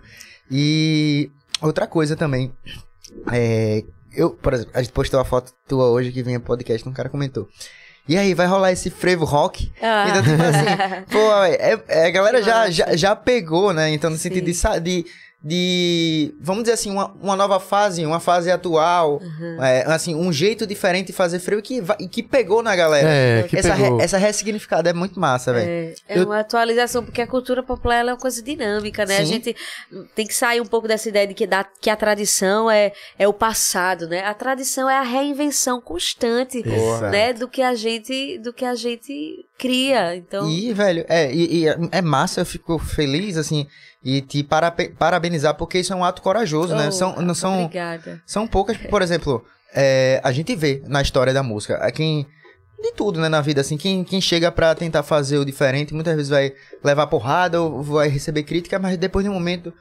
Porque tudo na vida, É. né? A gente estuda a história e sabe que é quando você se distancia do Uhum. acontecimento, você consegue ver de cima e ver o contexto e no que isso deu Uhum. você é valorizado. Por exemplo, pra mim um, um caso clássico assim do Brasil é o próprio D2, Marcelo D2, quando Sim. ele começou a misturar o samba com o rap, ele foi muito criticado, né? E aquela própria música dele, A Maldição do Samba que ele faz, Resistência Cultural, Casa do Caralho, ele fala assim que eu vou fazer no samba com rap e que isso é rap. Aquela, porra, aque, pra mim aquele trecho lá da estrofe do é, do gringo que ele fala, o gringo subiu no morro e bebeu cachaça, fumou maconha e e, e, e obteve a graça.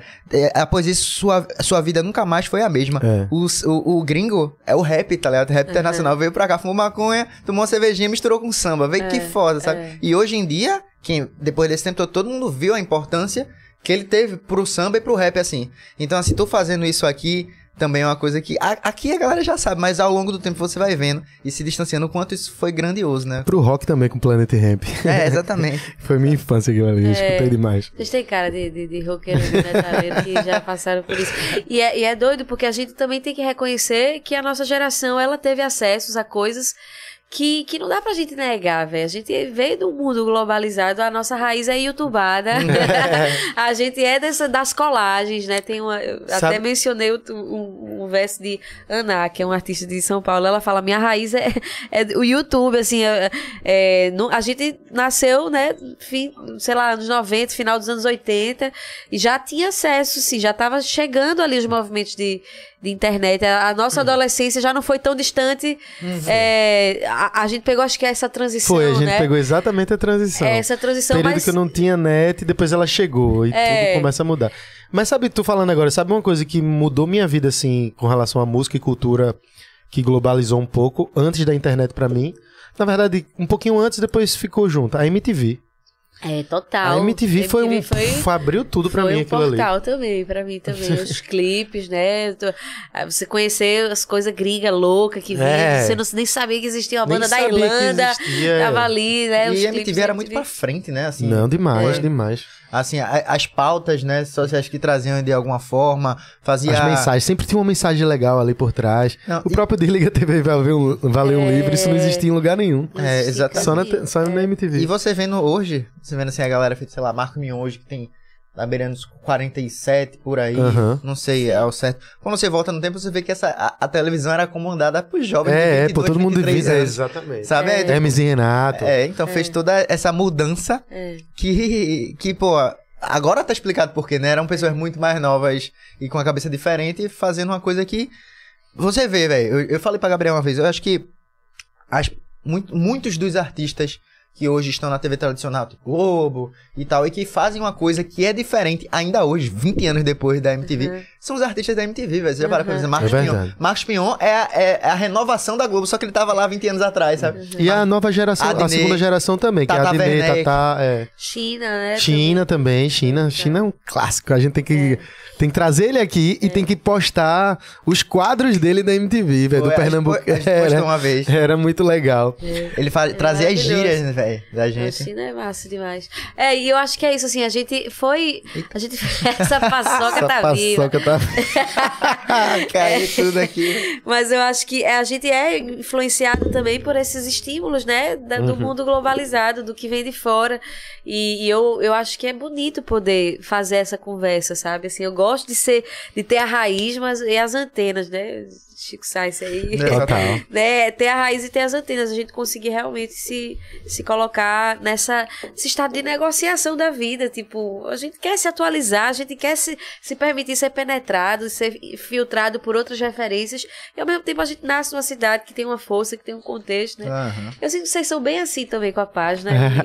e, e a gente tem um Sorine aí, pelo amor de Deus. Pior que eu tenho, você, eu tenho, eu Tem, tenho lá na minha bolsa, vou pegar. Pega lá. Deixa eu deixar só vai. um aqui, porque pra eu não me esquecer.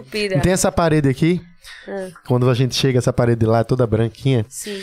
a gente, eu pelo menos passei. Sabe por que eu, eu demorei tanto pra te fazer um convite sendo tão teu fã pra mim pro podcast? Porque essa parede vai ser toda pintada e eu e tem uma parte que era uma homenagem a você. Vai ter ainda, só que a gente tá liso, não rolou, demorou. Eu falei, quer saber, eu vou chamar sem parede mesmo. É. Aí tem- vai ser uma, uma pintura da cidade do Recife toda. E aí vai ter uma frase bem legal que é no contra-ataque da guerra, a arte. Que isso, pra mim, é a frase. Foi. Aí, pô, velho, não, não tem nem o que falar.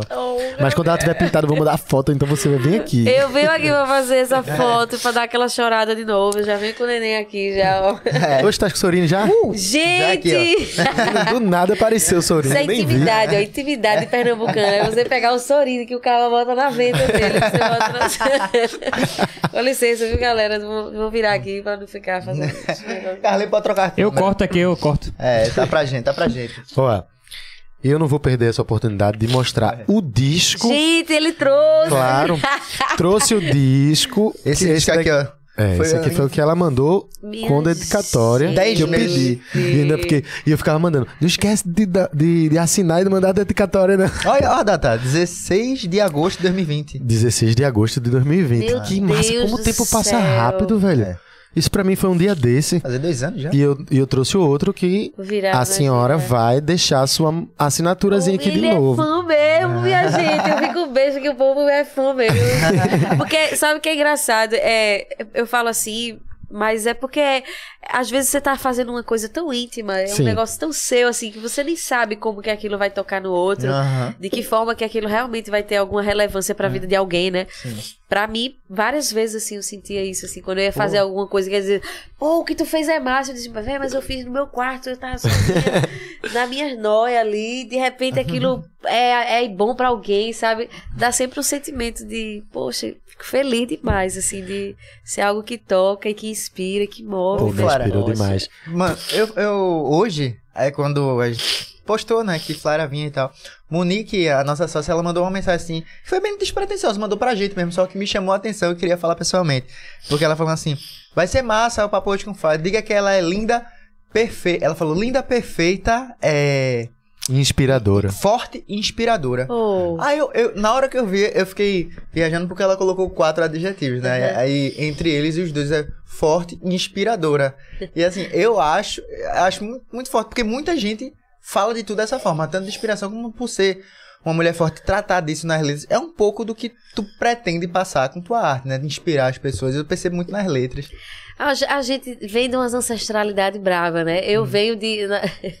eu ficava dizendo assim, da onde eu venho, né? Tipo, é, a gente é sempre o resultado de- das coisas que a gente bebe, das referências. E, e eu venho de uma família muito militante, um povo muito, muito corajoso, muito valente, assim, meus pais, meus avós. Então, quando vão falar de mim, eu sempre tenho que fazer a menção, assim, a. a as pessoas que criam a gente, que, que constroem essa visão de mundo. Então, é, eu fico feliz, assim, dessas características serem, serem presentes, assim, no que eu transmito. Mas também não é só isso, tem muita fragilidade, tem muita tem muita P aí, tem muita dificuldade na vida também. É porque é um recorte, né? Você, Sim. a parte que você muitas vezes expõe do trabalho é um recorte de uma área da, da sua, da sua, sei lá, sua personalidade. E, e eu, eu, eu, eu realmente, assim, percebo que tem um, um jeito, né? O meu, o meu jeito meio, meio firme, assim, meio, meio impositivo, meio papo reto, assim, que vem, você for conhecer meus irmãos, for conhecer meu pai, for conhecer meus avós, São vem, todos- é todo mundo meio assim, meio parecido, né? E, Aham. e, e tem essa coisa da gente ser pernambucano também, Tem, né? tem. Tem a, gente, a gente é meio arretado, a gente é meio Sim. invocado, né? Assim, tem uma força aí de, de, de resistência, a própria história, né, da nossa nosso estado, as, as capitanias e as revoluções A gente não se cala, praeiras. A gente é brabo, né? É, então, exatamente. eu acho, eu acho massa, assim, quando a galera consegue identificar essas características, porque é, é, um, é, um, é algo que é meio sistêmico, assim, todo mundo tem um quê, é, sei lá, meio, meio virado na girada. É, assim, aqui. Mas isso é unânime, pô. É Paulinho, não foi Paulinho que tu falou? Não, Paulinho, vou até, eu vou até mostrar o áudio dele aqui. Paulinho, quando é um amigo nosso de Salvador. É, ele, ele que cuida da Salvador Ordinário, por sinal. Ah, é? É, e aí eu disse que ele vai vir pra cá amanhã, vai, vai passar uma semana aqui com a gente e tal. Aí quando ele viu que era você que vinha hoje, deixa eu te mostrar o áudio que ele me mandou. Oh, meu Deus, minha gente. Ó, vê. Vou botar num e-mail. no e-mail. Lembra daquele papo que a gente teve lá na casa daquele boy que é tatuador e é indígena também? Que eu falei sobre Flyer? Ah, Sobre como eu tava no, no fundo do fundo do fundo do poço, numa depressão fodida, assim, bizarra mesmo. Sozinho dentro de casa, por dias e dias e dias, sem ver a luz do sol, assim, praticamente, tá ligado? Fudidão. É, e a música de Flyer me tocou de um jeito absurdo. Absurdo, que me toda vez que eu escutava eu chorava muito, muito, muito, muito, mas não era o mesmo choro que eu tava chorando antes, sem ouvi-la. Era um choro profundo, assim, como se estivesse lavando todas as minhas feridas, sabe? Lavando no sentido, sabe quando você pega soro e passa uma ferida aberta assim, que você sente as impurezas saindo, a ferida tá ali, mas ela tá sendo de um certo modo acalentada, aliviada e dando para aquela ferida a certeza de que a cura vem. Era isso que eu sentia, é isso que eu sinto quando eu escuto Flyer, tá ligado? E foi uma das músicas dela que, que me ajudou a, a, a sair disso e a encarar a vida com, com outro olhar também, a reconhecer os meus próprios monstros. Hum. Cada um tem seus monstros e eu passei a reconhecer e a dar de frente com eles. Porra, fiquei muito feliz, velho. De verdade. É, tomara que dê tempo, né? Tomara que dê tempo de eu, de eu- de eu vê-la. Quem sabe eu chegar lá no finalzinho, né? Ah, não, é hoje, é? Que é, que é Flyer? A entrevista é hoje. Ouvi agora aqui no áudio de novo. Mas é isso, mano. Dê um abraço nela por mim, de verdade. E diga a ela que nunca desista da arte dela e que sempre acredite no trampo dela, porque é valioso e necessário, principalmente nos dias de hoje, onde a sensibilidade tá tão escassa. Poxa vida, Olha. Tinha que mostrar essa mensagem. Ele deve estar bestinha lá. Ele, ele, ele mora em Salvador, mas ele é pernambucano. Ele é da região lá de Petrolina. Como é o nome dele? Paulinho. Paulinho, Machado. Poxa, Paulinho, obrigada aí pelo depoimento.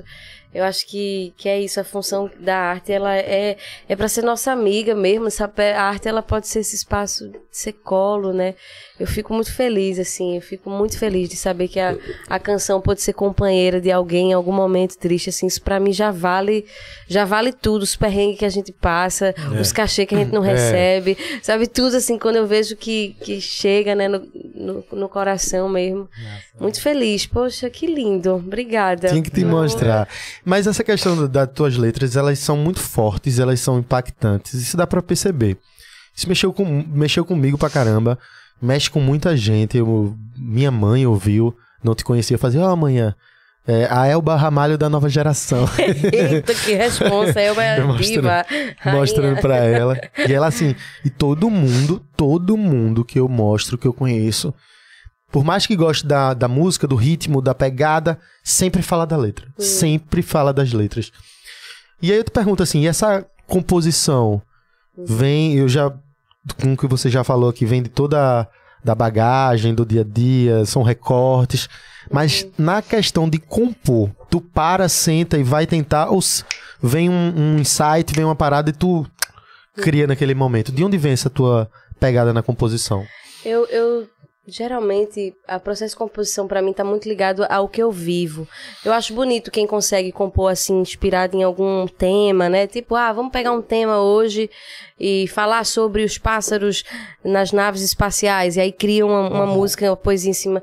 É, a minha relação com a música, com a composição, ela tá muito ligada a um estado de, de autoobservação, de escuta dos sentimentos e das coisas, que, das notícias que me atravessam, de uma leitura que eu tô sempre todo fazendo, assim, do ambiente onde eu vivo e, e quais as coisas que eu questiono ou as coisas que eu sinto que, que merecem ser- ter atenção ou os mergulhos mesmo emocionais. Então, a composição para mim, ela, ela nasce primeiro no sentimento, sabe? Eu primeiro sou atravessada, assim, por um sentimento. Eita caramba, hoje eu quero eu preciso botar pra fora uma emoção aqui, ou uma tristeza, ou uma euforia, uma raiva, uma alegria. Primeiro eu capto o sentimento, aí depois eu começo a ah, isso aqui como que isso isso pode ser manifestado em som. E aí intuitivamente várias coisas assim que eu componho, a maioria delas assim, primeiro vem a melodia, tipo, é, sei lá, Mundo, continente, país, estado, cidade, bairro, rua, casa. Eu, eu vou juntando palavras que estão dentro da minha cabeça e aí vai vindo uma frequência. Eu já vi tu fazer isso ao vivo no Instagram, se filmando, criando É. uma, pegando uma melodia e saindo várias palavras, assim. Eu, eu não sei se foi ao vivo, mas já vi vídeo teu É, cantando. já, é, às vezes Pega eu. umas letras, como se fosse improvisando. Pega Improvisando, é. Porque eu me conecto assim com sentimento e, e todo sentimento ele tem uma frequência, né? Uhum. E o som, a música é frequência, vibração, né? A gente só de estar parado, calado, a gente se tivesse um medidor aqui cardíaco ia ver que a gente tem uma frequência Uhum. que tá aqui atuando e que é som. Que você pode botar uma maquininha e transformar aquilo em som. Então, tipo, eu, eu sempre vou por aí primeiro. Mas assim, já não, não é uma, uma regra, né? É, já aconteceu de, sei lá, tá com violão, eu nem toco, assim, mas às vezes brinco, fico tocando assim, e aí surge. é, o sentimento vem depois de alguns. Já, a, a primeiro, vem, primeiro vem a frequência e depois vem uma emoção também. Não é, não é via de regra, né? É, mas assim, a minha escola principal para compor, ela, ela é isso, assim, é um estado de escutar o corpo, de escutar o ambiente, e aí eu vou, vou criando a partir disso, assim, é basicamente por aí, assim. Eu fico numa curiosidade porque tem muitas músicas que, porra, não é uma música só, são várias músicas que toca e não toca daquele jeito de, ah, gostei da letra. Toca, entra mesmo. É reflexão, né? É, reflete. a própria que pronto, uma música que pra mim é incrivelmente foda, letra, melodia, tudo é Germinar. e a gravação com todo mundo, tem Lana também. É, e ela, Aquela- e Lana é parceira, né? Ela é, a gente compôs essa música Ju- juntos, foi. né? Ela, ela é compositora também incrível. Ilana, Maria, Ilana, te amo. Essa música cresce. É, era isso que eu ia falar. Ela cresce, ela tem um caramba, E velho. você Eu- sai renovado, Oh. né? Sai, sai demais. a- Achei tão bonitinha essa plaquinha aqui. Tá na hora de De reagir. Minha gente, vocês fizeram tudo, vocês são muito finos, vocês são muito fofos. Fino, Eu talvez, não. Eu ganhei- Já ganhei demais. caneca, tem plaquinha, autógrafo, áudio. É muito mimo. Essa mãe aqui não vai aguentar. Mas é. E já disseram, e já disseram, Flávio, só uma observação, que o, o podcast da gente tem muito palavrão. Esquece dos conteúdos. Aí o palavrão tá no dia a dia do Tá Recife, no dia a né? dia, pelo amor de Pelo Deus, amor né? de Deus. gente é Mas foda, não foi gente né? daqui não, foi gente de fora. O gente de fora de São Paulo que foi ver o convidado e disse, não, esse podcast tem palavrão. Pô, minha filha, venha pra cá que é só caralho e no final é vírgula. No final toda a frase tem um caralho. Caralho! Puta que. Caralho é uma expressão. Pô, caralho, que foda. Porque o que é que vai substituir um palavrão, né, É. velho? Pois é. Você tá ali atravessado por uma emoção forte, você, você vai dizer. "Ah, Nossa, Né? nossa, E logo não aqui no dá. podcast, pô, a gente tá todo mundo conversando, tranquilo. Hum. Poxa, ó, não dá. Eu até tentei falar um poxa aqui, mas na verdade, É. porra, não dá. Tem, tem coisa que só o palavrão Né? liberta, né? Então, vamos aí. Sou a favor de palavrão. Quero puxar essa questão das letras e das músicas.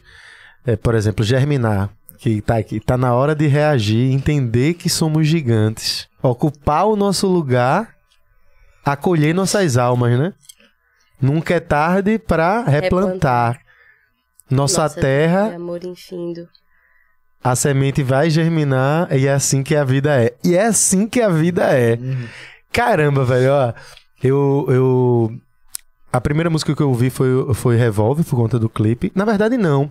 Eu já tinha escutado outra música tua, não lembro qual. Só que depois eu fui descobrir quando peguei esse álbum. Uhum. Esse. é, é, o Cordões Umbilicais, ele tem. É ele que tem Me Curar de Mim, é, o te- a terceira música. Que Me Curar de Mim, meu Deus do céu, não precisa nem falar.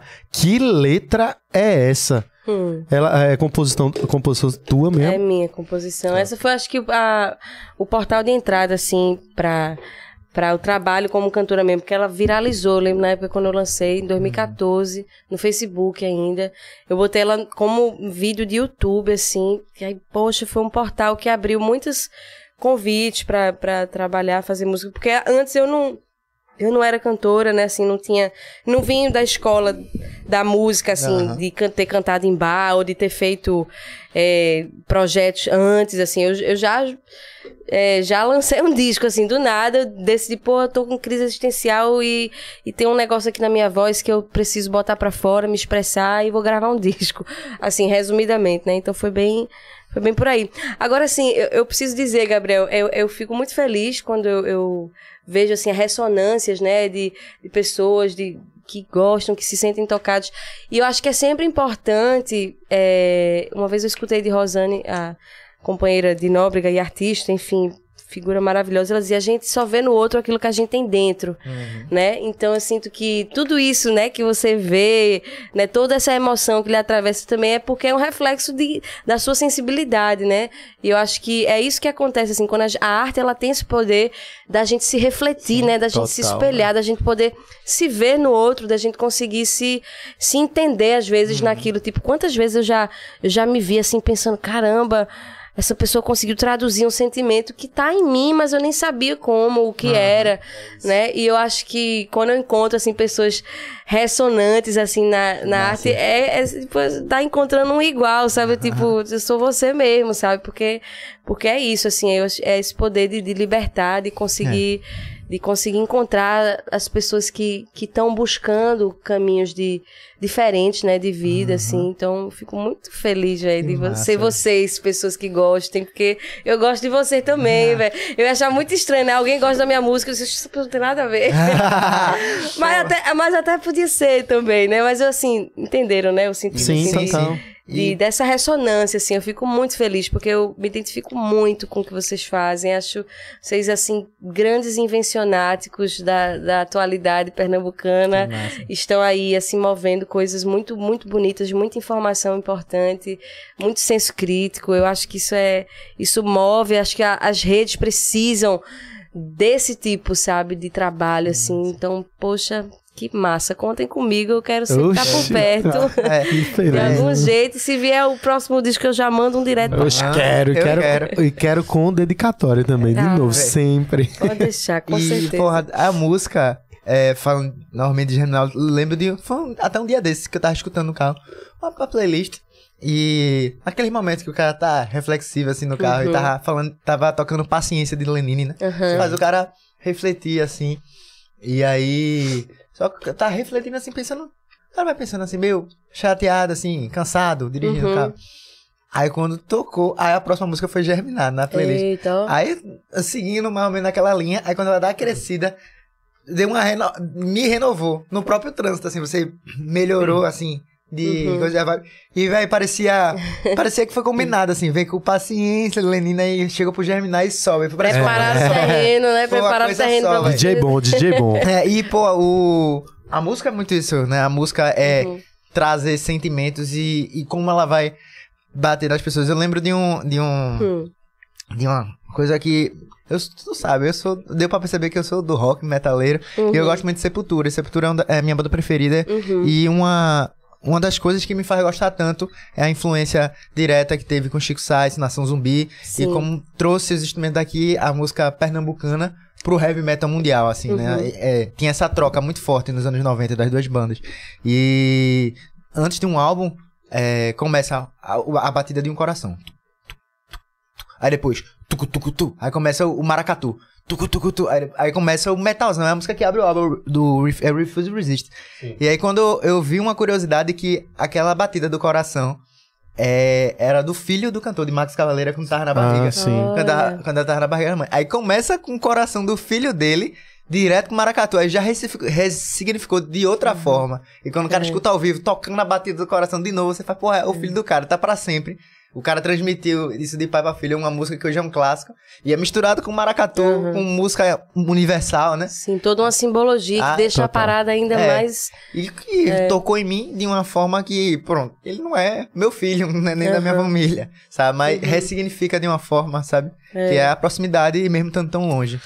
É, a arte tem esse poder de cura, né? É, é de que são, é, uma, é uma forma de medicina também, a música. Porque às, às vezes não dá pra você dar conta de responder as, as questões do mundo só pelas, pelas, pelas coisas é, didáticas das, né? Às vezes a gente precisa transcender e para os lugares onde as emoções, onde o espírito tá, né? Eu sinto que, que a música ela é muito esse papel, a cultura de um modo geral. Por isso que a gente tem que, ó, já entro no papo militante mesmo, porque a gente vive num país onde é muito importante entender que, que a gente tem fome de alma. A gente, não só, a gente não quer só comida, a gente quer comida, diversão e arte. É né? Tipo, a gente, a gente precisa, né, lidar com, com as emoções. E, e- e o que seria dessa pandemia, né, se não tivesse tido é, é, filme, se não tivesse livros, se não tivesse música, se não tivessem lives, É. né? Então, Netflix. nossa, a gente precisa reconhecer que, que, que estar vivo é, é muito além do que comer. Temos sim que, que tá aí correndo atrás dos direitos básicos para garantir, mas isso não pode, enquanto a gente vê é, a, a fome da vida só associada à matéria e não à alma, a gente vai estar reproduzindo um padrão que, que, que faz com que a sociedade seja essa hoje, é, com maior índice de suicídios, maior índice de depressão, de falta de sentido, né? Você vê muitos jovens hoje, tipo, qual é o sentido? Poxa, né? Pra que tá vivo? E, e eu acho que a música, ela sempre tem essa força, sabe? De resgatar a alma, assim, bora sentir a vida de novo, né? Vamos, vamos parar, vamos sentir, vamos refletir, vamos dançar, vamos expurgar, vamos exorcizar e também vamos pensar, vamos se emocionar, vamos É. deixar o, cho- o choro sair.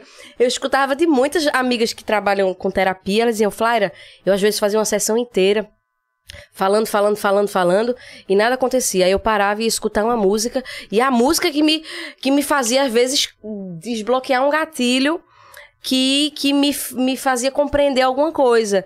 Então, assim, a gente precisa realmente, né, dar muito valor à arte, a- ao trabalho, é, a- às cirurgias da alma que a gente precisa fazer mesmo, porque, porque eu acho que isso é produção de sentido, de alegria, de, de, de forma de se conectar com, E me curar de mim coisas, né? é a cirurgia, viu? é a cirurgia. Inclusive, ela, eu tô falando agora, tu, tu disse que ela viralizou no Facebook e tal. Uhum. E depois ainda teve um up agora com Juliette no BBB, não foi? É. Juliette cantou lá o trecho da tua música e aquilo De vez em quando ela bota ainda nos stories, eu fico chegando Sério? pra mim, ó, Juliette tá compartilhando aqui tua música de novo. ela realmente gosta muito dessa música, assim, já vi, já vi que ela, é, não só no Big Brother, depois ela ficou postando. Eu acho massa, porque, porque foi uma cura pra mim, né, velho? Essa música, assim, quando eu paro pra pensar da onde nasceu, também foi um processo que eu tava na bad, Eu tava assim, atravessando questões existenciais profundas. E aí quando eu vejo, poxa, essa música me ajudou, eu consegui desabafar, só de eu conseguir botar pra fora um- uma emoção que tava ali me, me impedindo, assim, de, de, de, de compreender coisas. Quando eu consigo desabafar, quando eu vejo que isso aconteceu com outra pessoa, aí é tipo, pô, felicidade dupla, porque, Aham.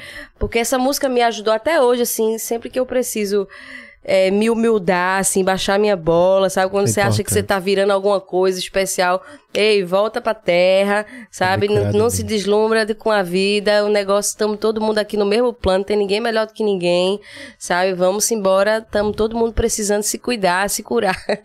Então, é, é- ela, é, ela foi uma música que nasceu de uma oração, assim, de um espaço de, de, de muita ah, rasgação, assim. Quando eu vejo isso acontecer com as pessoas, é, pô, é massa, né? É muito bom poder ajudar as pessoas também com, com a canção. Seria muita ousadia da minha parte pedir pra tu cantar um trechinho, um pedacinho, Ó, vai. só pra ficar registrado. Posso, posso cantar. essa letra, porque tem, tem público aqui que não, não conhece, tem um público que tá vindo, que já te conhece, mas tem gente que não conhece.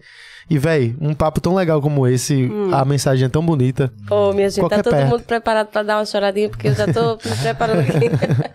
Não, é porque essa música, ela sempre me chama pra É. um lugar de muita introspecção mesmo, assim. É, eu vou fazer um trechinho, um trechinho, né? Porque ela é meio longa, É, depois aham. eu encaminho aí.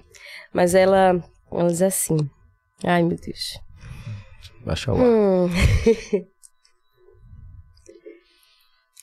Sou a maldade em crise, tendo que reconhecer as fraquezas de um lado que nem todo mundo vê. Fiz em mim uma faxina e encontrei no meu umbigo o meu próprio inimigo que adoece na rotina. Eu quero me curar de mim, quero me curar de mim, quero me curar de mim. O ser humano é esquisito, armadilha de si mesmo. Fala de amor bonito e aponta o erro alheio. Vim ao mundo em um só corpo, esse de um metro e sessenta. Devo a ele estar atenta, não posso mudar o outro. Eu quero me curar de mim, quero me curar de mim, quero me curar de mim. Não podia deixar, não. Não podia deixar. de- É, e tô até querendo também me curar dessa garganta, dessa gripe, viu? Então, só pedindo aí também desculpa. Carlinhos, tu queria falar alguma coisa?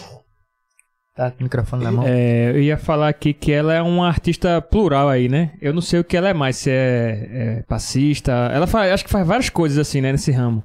Eu tô falando isso porque, tipo assim, se tem alguma coisa que você gosta mais. Porque tem um artista que eu, eu, eu gosto, continuo gostando, não sei se você conhece, chamada Cibele, Cibele Cavalli. Sim, já ouvi falar do É, trabalho dela. Ela é uma não- cantora de São Paulo. Ela gravou alguns discos e o, o trabalho dela é excepcional, assim, é muito bom. Hum. E de uns tempos pra cá, ela, ela mora na Alemanha e ela trabalha lá hoje pintando, fazendo todo tipo de, de arte que você imaginar. E faz um tempão que ela não grava, né? Aí eu não sei, hoje em dia quem for olhar ela de cara não consegue enxergar ela mais como aquela artista que gravava os discos. Uhum. Mas eu sei que ela tem tudo, toda aquela bagagem, é porque realmente a pessoa tem que fazer ali também o que ela, o que ela quer, o que ela, o que ela gosta e no momento, nesse momento é aquilo que ela gosta. Eu sinto saudade, né, do, das músicas porque era a voz, o arranjo, tudo. Uhum. E aí eu enxergo você conversando aqui, né, vendo no Instagram tudo, que você tem uma pegada assim também de mil coisas assim, né? É. Aí É. eu, eu pergunto assim, tem alguma coisa que você curte mais? A gente tem expectativa de ver você muito na música ainda? Ou é uma coisa assim do momento? Como é que, que funciona assim pra, pra É, eu, eu sou do movimento, realmente, assim, a, a minha... A, meu prazer maior não tá em, em identificar o que você, assim, é muito mais o... É, o que, como ser fiel a, ao que eu sou hoje, assim, sabe? Então, a minha arte, ela, ela é isso, assim. Às vezes eu, eu, eu percebo que eu preciso direcionar o trabalho mais pra, pra dança, pra expurgar, assim, coisas. Eu sinto que a, a poesia, o jeito de olhar a vida, isso sim é, é que, que é o que mantém os, os trabalhos criativos, assim. Mas eu, eu sinto que a música, respondendo, tentando de forma objetiva, a música, ela, ela consegue para mim ser esse lugar que, que é, inclui a dança e que inclui a poesia escrita e que inclui a, a estética, o teatro e que inclui a, a, a mensagem, né? Assim, é, a, a música de um modo geral para mim ela tem sido é, o principal a principal plataforma assim, sabe, para Uhum. para esses para essas outras linguagens assim. Mas na verdade eu, eu, eu falo isso porque a gente tem uma visão um pouco cartesiana também de que isso é matemática, isso é geografia, isso é, É. história. É, e eu falo isso para facilitar a compreensão didática. Mas, assim, no fundo da minha alma, do meu ser, eu vejo. Eu vejo que a dança é música, eu vejo que a música é dança, eu vejo que, que a poesia é, é cinema, eu vejo que o teatro é, é memória e a memória é, é voz, que é canção, sabe? A minha relação com a criação, ela é muito assim, tudo muito junto, sabe? Então, tanto faz hoje, eu, eu posso estar cantando uma canção, quanto posso estar dançando alguma coisa. Pra mim, tudo isso é uma coisa só. Mas para poder facilitar a compreensão né, social e didática e aí, educativa, né? Aí às vezes eu falo, não, isso aqui é dança, isso aqui é música. Mas na- no, no fundo do meu ser, assim, é, é de outro jeito que eu recebo, sabe? Meio que as Essas- coisas se misturam, assim. tudo, tudo se mistura, assim. Todos os elementos, eles estão a serviço da, da vida, da criação, sabe?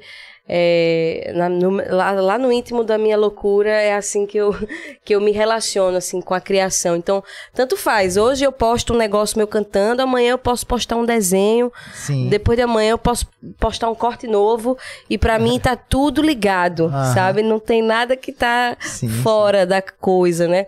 E, e eu acho que isso é uma, uma grande frustração pra muitas pessoas, porque a gente às vezes tem que entrar numas caixinhas, né? Sim. De tipo, quem todo. você é? Qual é a sua profissão? Você gosta do quê? Qual é, qual é onde está seu foco? Aham. E aí isso às vezes reduz, né, a possibilidade da gente ser a vida na sua plenitude, né? Em- Ser integrado.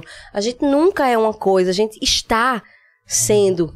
É. O tempo todo a gente tá em Acho movimento, que a maioria das né? pessoas, assim, do cotidiano que não são artistas mesmo, que eu já convivi com alguns, assim, talvez tenham isso como talvez até perca de tempo, né? É. Porque você, sei lá, se você tem uma profissão, um engenheiro, médico, essas mais, vamos colocar assim, triviais, né? Tradicionais. Tradicionais, assim.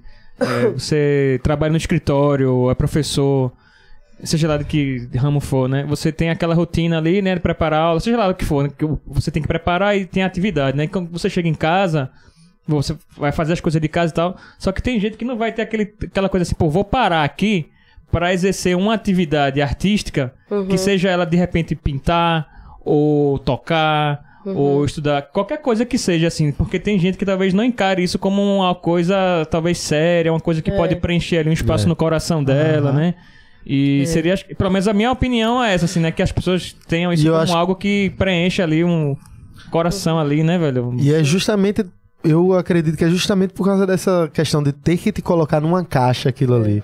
Eu vou puxar outro assunto, por Deixa- exemplo, tu deixa- fala muito de videogame. Não, é dentro do assunto ainda.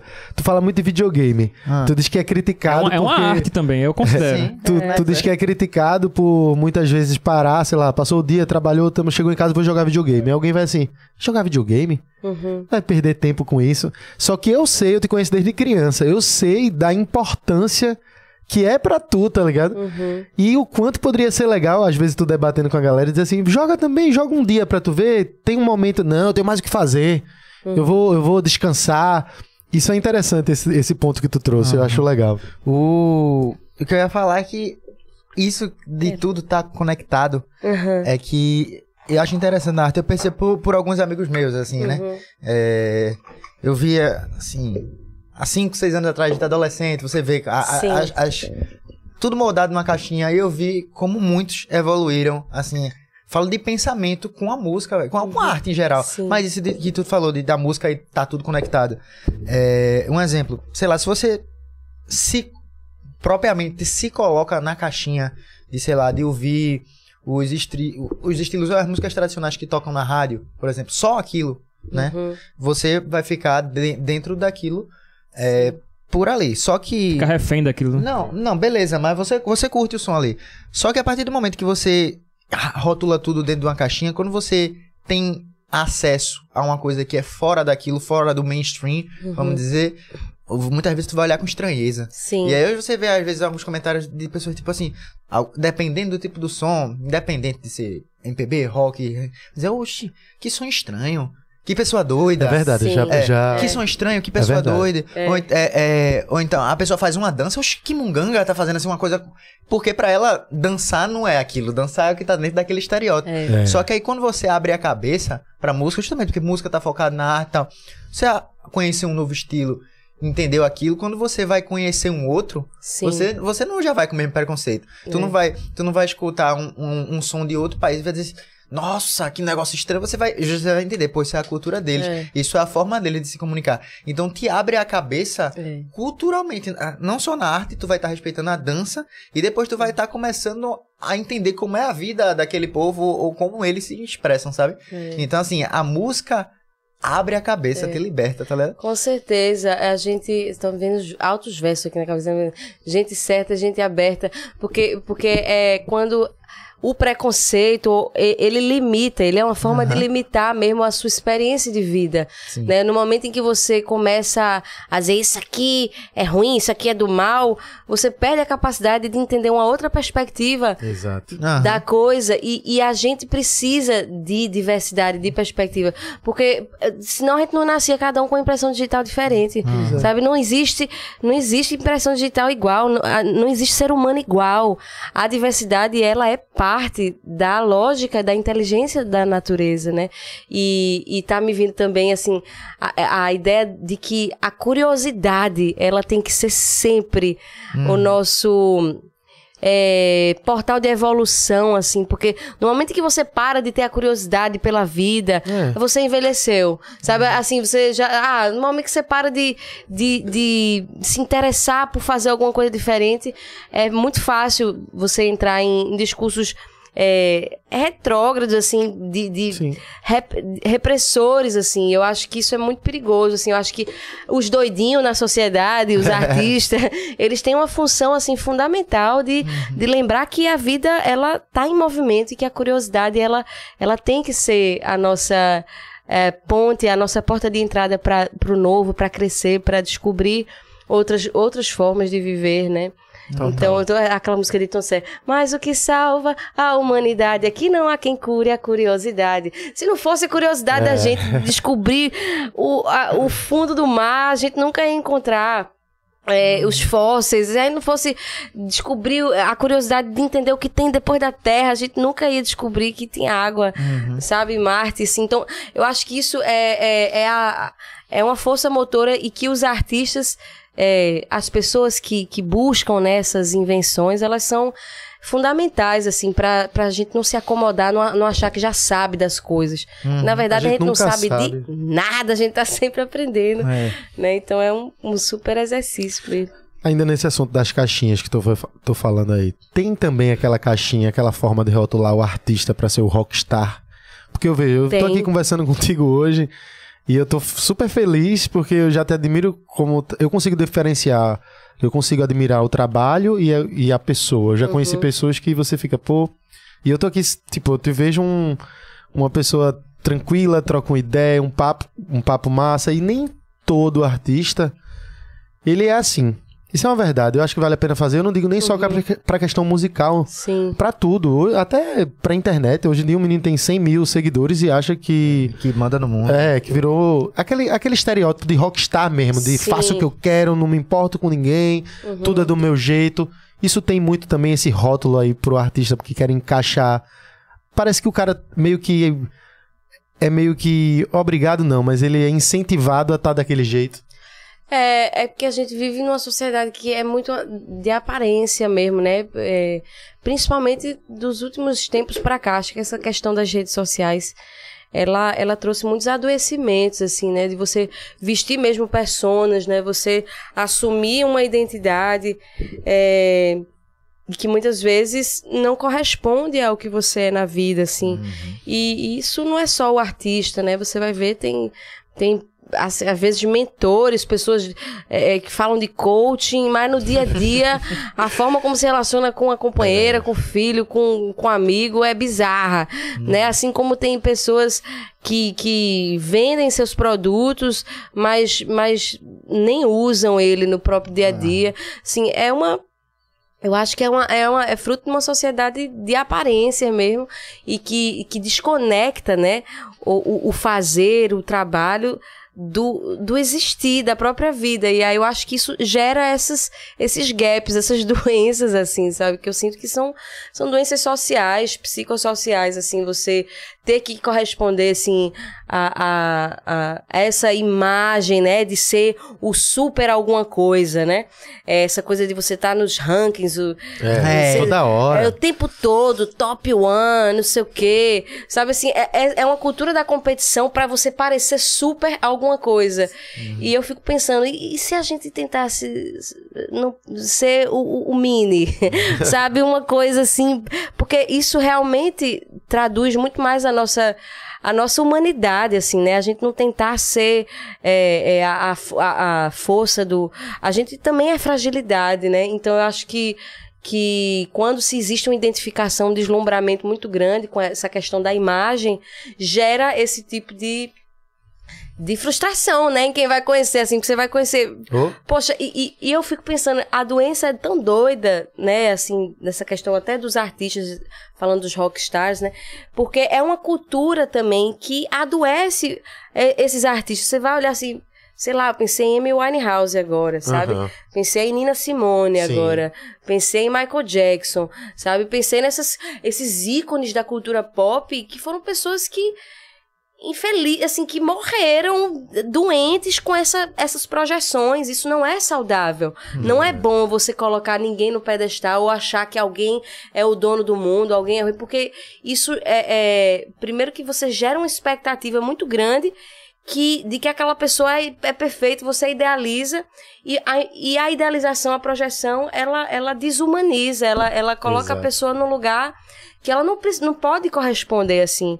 Então, é, eu às vezes, eu, eu até eu me pego assim, muitas vezes, quando eu admiro alguém, facilmente eu sou pegada assim pelo. Ah, essa pessoa é perfeita, uhum. maravilhosa. Aí eu digo, opa, não, peraí, calma. Ela uhum. peida, ela caga, ela rota, ela tem um problemas de ansiedade. Todo mundo tem, sabe? E o quanto que é importante a gente aterrar, lembrar. é lembrar que tá todo mundo aqui tentando se entender, sabe? O que é que é tá aqui. Não é, não é fácil, assim, viver numa sociedade que estimula o tempo todo a gente a a, a ser o, o, o super-herói, sabe? Isso, isso é insustentável para a saúde psíquica. Então, assim, nem sempre você pode ver um artista que vai corresponder ao aquilo. Eu não julgo. Eu acho que uma coisa é você fazer um trabalho e, e na vida, tipo, tá buscando ainda chegar aquilo. Poxa, Gonzaguinha, né? Fiquei pensando nele agora também. O cara escreveu um monte de músicas felizes, de esperança, e ele tinha depressão, né?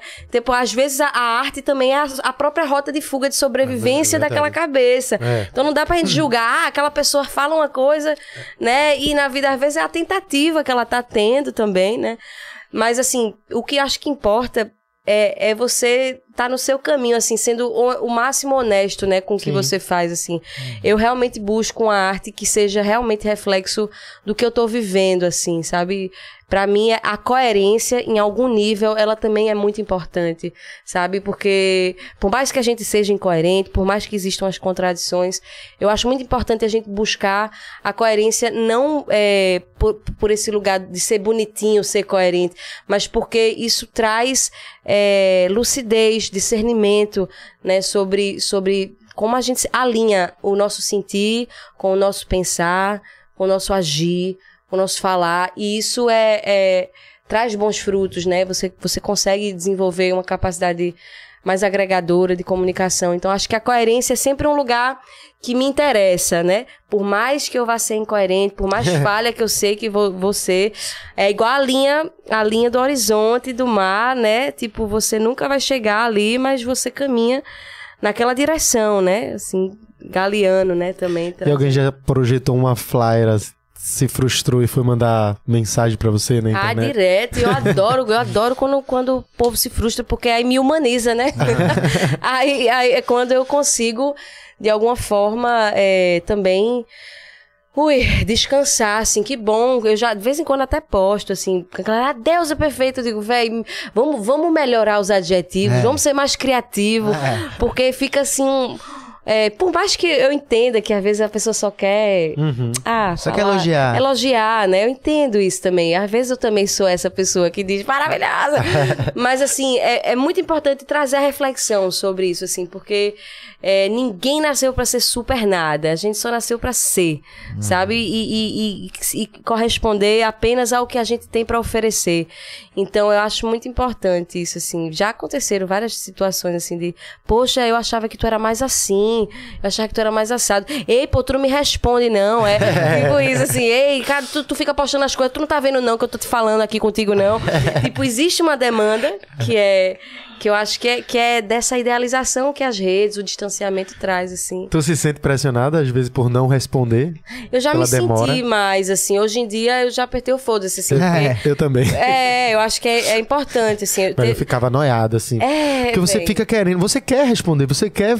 Mas não, não é assim que as Dá, coisas não funcionam. dá. é. Você não é uma máquina, É. né? Se não é isso, assim. Se você ficar tendo que corresponder o tempo todo às demandas externas, Perfeito. qual o tempo que você vai ter pra se escutar? Perfeito. Pra realmente saber quem você quer ser, o que você é. E quando você fala demandas externas, não é só de fã, né? Mas é amigo cobrando. Família, família, mãe, pai, parceiro. Recentemente, é. é, recentemente a gente teve aqui. O Whindersson teve aqui, né? O Whindersson tava sentado nessa cadeira aí onde tu tá. E aí. Eita, tá valendo mil reais.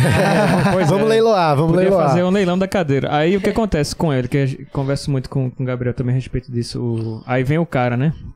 Foi tudo muito corrido em cima da hora. Aí nessas horas che- chega, tipo assim, cada um de nós aqui deve, devia ter umas 435 pessoas que, quando soube, queria de alguma forma estar aqui, né? Pra tirar uma foto ou etc. e por aí vai. E imagina se você fosse atender, impossível, né? Começa por aí. Sim. Então, pra mim, era muito mais fácil falar com as pessoas assim, ó, velho.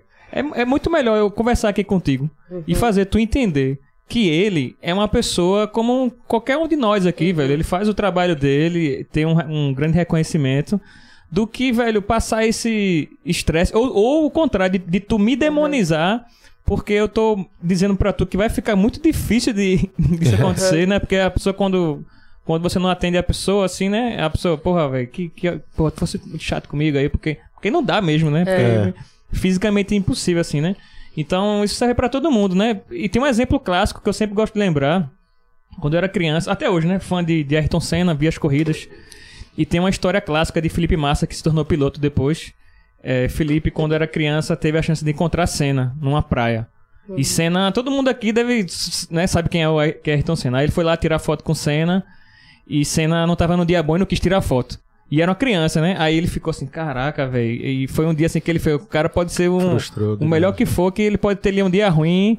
Não deixou de torcer pro Ayrton Senna, mas teve- foi um exemplo que, que ele teve aqui naquele momentozinho ali que é, você vê que todo mundo, assim, tem o seu momento, vamos dizer assim, muito humano, né? Uhum. Você tem que compreender isso, assim. É. Mas passou o tempo, serviu de lição até pro Massa, que ele falou assim, pelo menos serviu de lição que toda criança que eu vejo que quer falar comigo, eu atendo. Ele diz isso.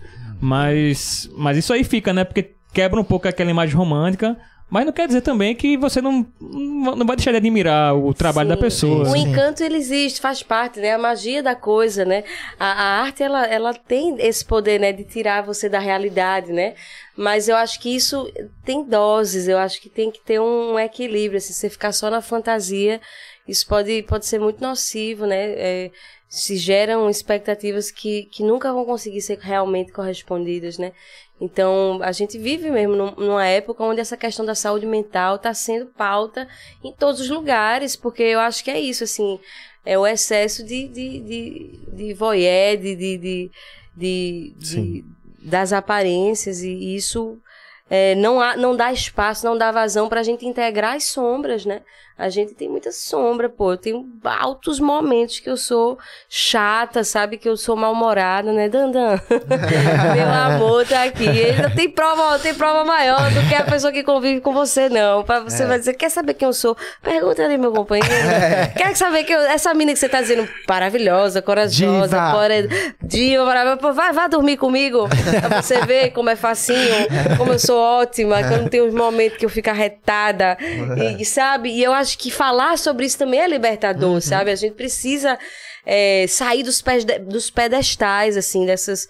de- eu, eu me preocupo sempre, assim, não, e não tá sendo nem a santa, sabe? Nem a- a- o diabo, assim, é, é o caminho do meio, né? Nem muito ao céu, nem muito ao inferno. Vamos ser gente, vamos ser 3D aqui. Estamos aqui na Terra caminhando e tentando entender o que é que a gente é todo dia, sabe? Integrar isso, assim, porque senão, senão, senão dá errado. Total. Concordo Não é 100%. não? Concordo Vocês são o que 100%. são, né? É Não? ou não é? É ou não é? É ou não é? Olha quem fala é ou não é ali o dia todo. É, ou não é?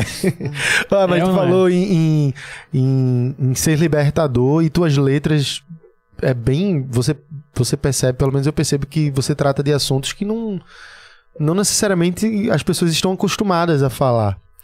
Tal, parece que aquele. Não sempre tem aquele, aqueles assuntos que o povo encosta e. É, é aquele medinho da hipocrisia, É, a hipocrisia exatamente. brasileira, o mundial. É, E tu fazendo um, que tem isso. tu ainda jogando como tu trouxe aí, tuas composições, tuas letras que vêm de dentro, deve ter sido até triste pra tu, eu não sei.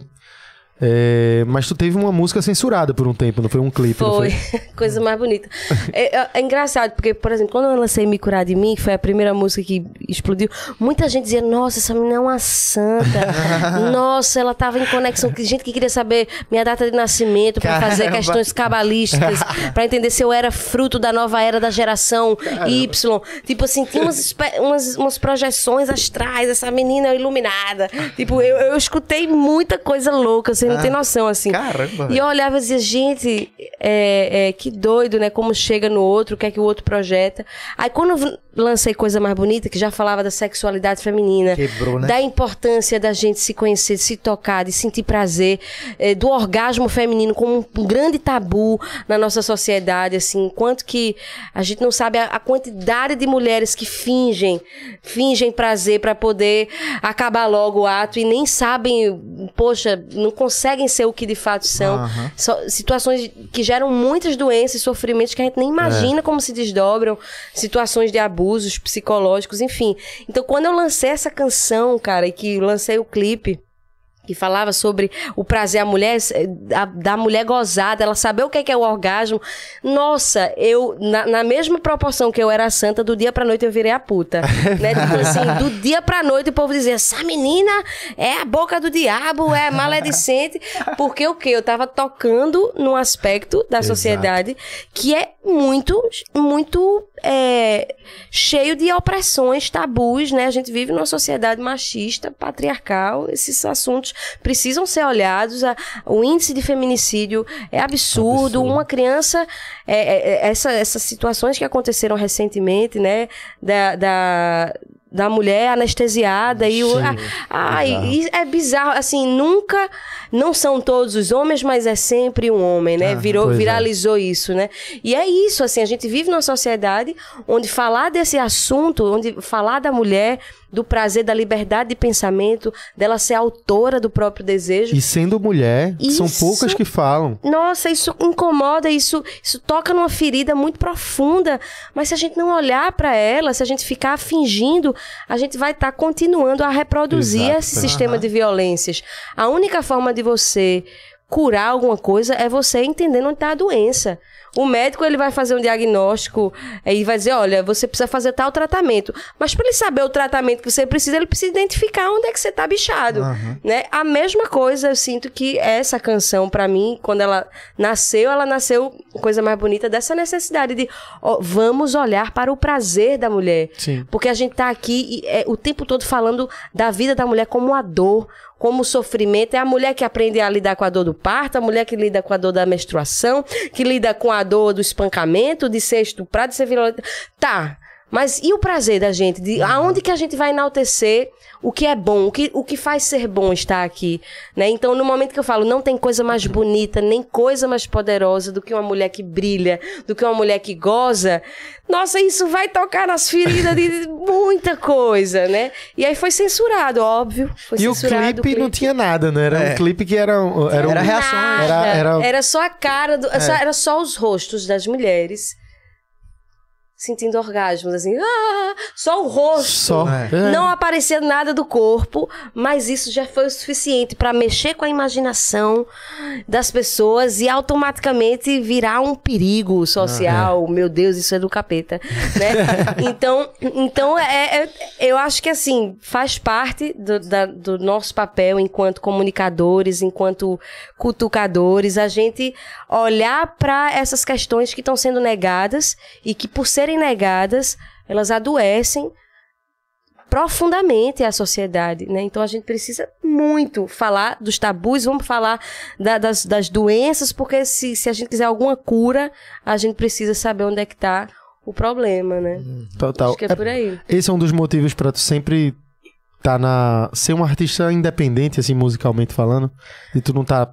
Não, Tá presa a é, não tá preso a uma né? gravadora, alguma coisa. Eu acho que o dia que uma gravadora disser, ó, tu pode ser o que tu quiser, que a gente tá Aí bancando, eu topo. Ah, é demais. O problema é esse, porque muitas vezes para você fazer um trabalho com a gravadora, você tem que se adequar a coisas que você talvez não acredita ou, ou e aí quando, quando você vem pro mundo com, com muita teimosia, como, como é o meu caso, que eu sou muito teimosa mesmo, é, é mais difícil de encontrar assim é, lugares, estruturas, é, estruturas que, que ofereçam essa liberdade. Então, o, o tempo que for necessário de ser artista independente para para poder ter meu sono tranquilo e saber que eu tô fazendo uma coisa que, que realmente tá alinhada com o que eu acredito, assim será, sabe? Eu Não, acho isso que no carnaval. Essa questão aí, Né? Não, isso no carnaval não tem nada mais livre. é, essa questão aí que ela falou é, é tão interessante também quando ela falou do clipe, né? Do. Que quando ela saiu de uma coisa pra outra, né? Que, que falaram isso dela. Às vezes é um tabu tão perceptível assim, por exemplo. É, eu vou dar um exemplo aqui, que uma estatística que eu sinto, pelo menos, né? Aí também vocês vão dizer experiências próprias se quiserem. É, de, de parceiras que eu tive assim, quando chega assim pra conversar, que eu perguntava assim, tu tem alguma amiga que tu conversa com ela sobre sexo? Mas assim, sexo mais assim, intenso, de detalhes, essas Mais coisas íntimo, assim, né? mais íntimo. Cara, eu, se eu me lembrar de um, é muito, assim. Uma, duas no máximo, assim, uma, e olha lá. E enquanto, enquanto isso no meio masculino é sempre é comum fazer Já é o brin- é brincadeira, o é o contrário. Uhum. E eu ficava assim, nossa, velho, que eu pensava comigo, né? Porque eu achava triste, tá ligado? Eu achava triste, falei, nossa, velho, ela não tem ninguém pra, pra se abrir assim. É. Seja na, na brincadeira, ou seja pra que ela queira realmente Uhum. Contar um. desabafar de repente, né? E eu, eu fico vendo isso assim, que você vê que se reflete ainda até hoje isso e. Uhum. É triste, assim, né? Porque você quer naturalizar equivalente, assim, né? Pelo menos isso. assim, pra- Eu queria saber de vocês. Hum. O que vocês gostariam que fosse falado e que vocês sentem que ainda não, não é falado, assim? Vocês, enquanto comunicadores, como homens, como pensadores, como pessoas que estão aí também propondo, assim. Fiquei agora com vontade de saber, assim. Eu tô falando aqui de mim, vocês estão me perguntando, agora eu jogo a bola pra vocês. Pô, Assim, quando tu fala, me- vem logo o Recife na cabeça, me vem trabalho aqui. E as coisas que a gente sempre bate a tecla, acho que é o turismo de Pernambuco. Porra, pegou eu na acho, chave. Eu acho que é isso, velho. Acho que não tem, não tem nada assim que eu sinto tanta falta quanto, sei lá, um Vale do Catimbau receber a atenção que, deveria. merece. A Uhum. gente vê, tu, tu também já foi pra lá, né? Já, foto lá, lá. tua. E você vê que ao, ao lado de paisagens maravilhosas que pessoas pagam passagens caras pra ver do outro lado do mundo, tem aqui do lado, mas ao mesmo tempo tem uma uma cidadezinha bastante pobre, né? Que, que tá lá, que, que, como a gente já descobriu desde a primeira vez que a gente foi, é, ela é, vive à base de doação, assim. É, tem, um, tem uma galera danada que recebe doação de ONGs uma vez por mês ali pra sobreviver. Numa cidade que poderia ter um potencial É de turismo, não é? e- Buíque, né? Buíque. Buíque. A gente vê. E Buíque, é- Bui- Buíque é só uma delas, né? Mas a gente vê Bonito já tem um potencial, mas Sim. não é tão Bonito é explorado. incrível. Pô, velho, então assim, é, é, é uma coisa que poderia transformar Pernambuco e transformar as pessoas também, né? Uhum. Mudar toda a chave, assim. E Sim. coisas que a gente vê que estão sendo despe- desperdiçadas, desperdiçadas porque estão lá, velho. A natureza mesmo colocou. É.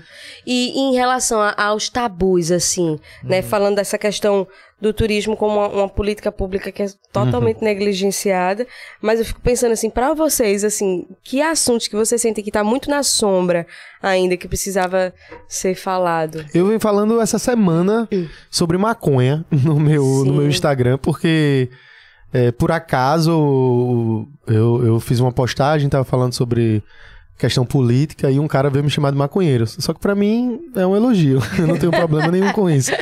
E aí eu fui falei lá, comecei a brincar, dizendo que eu, eu falei assim: ah, velho, vocês. Então, isso é um elogio pra mim, acendi um back, filmei. Uhum. E isso, depois que eu fiz isso, eu percebi o quanto eu virei monstro, assim, de uma hora pra outra, por causa de uma planta que eu tava acendendo na minha boca. Uhum. E eu, de fato, virei monstro. Um monte de gente, muita, assim, não são todos, mas muita gente chegou lá pra. Meu irmão, me colocou no, no lixo pelo fato de você estar fumando uma planta. Teve um cara que foi interessante, que o cara fez assim: pior do que o traficante é o usuário que alimenta o tráfico. Ele botou.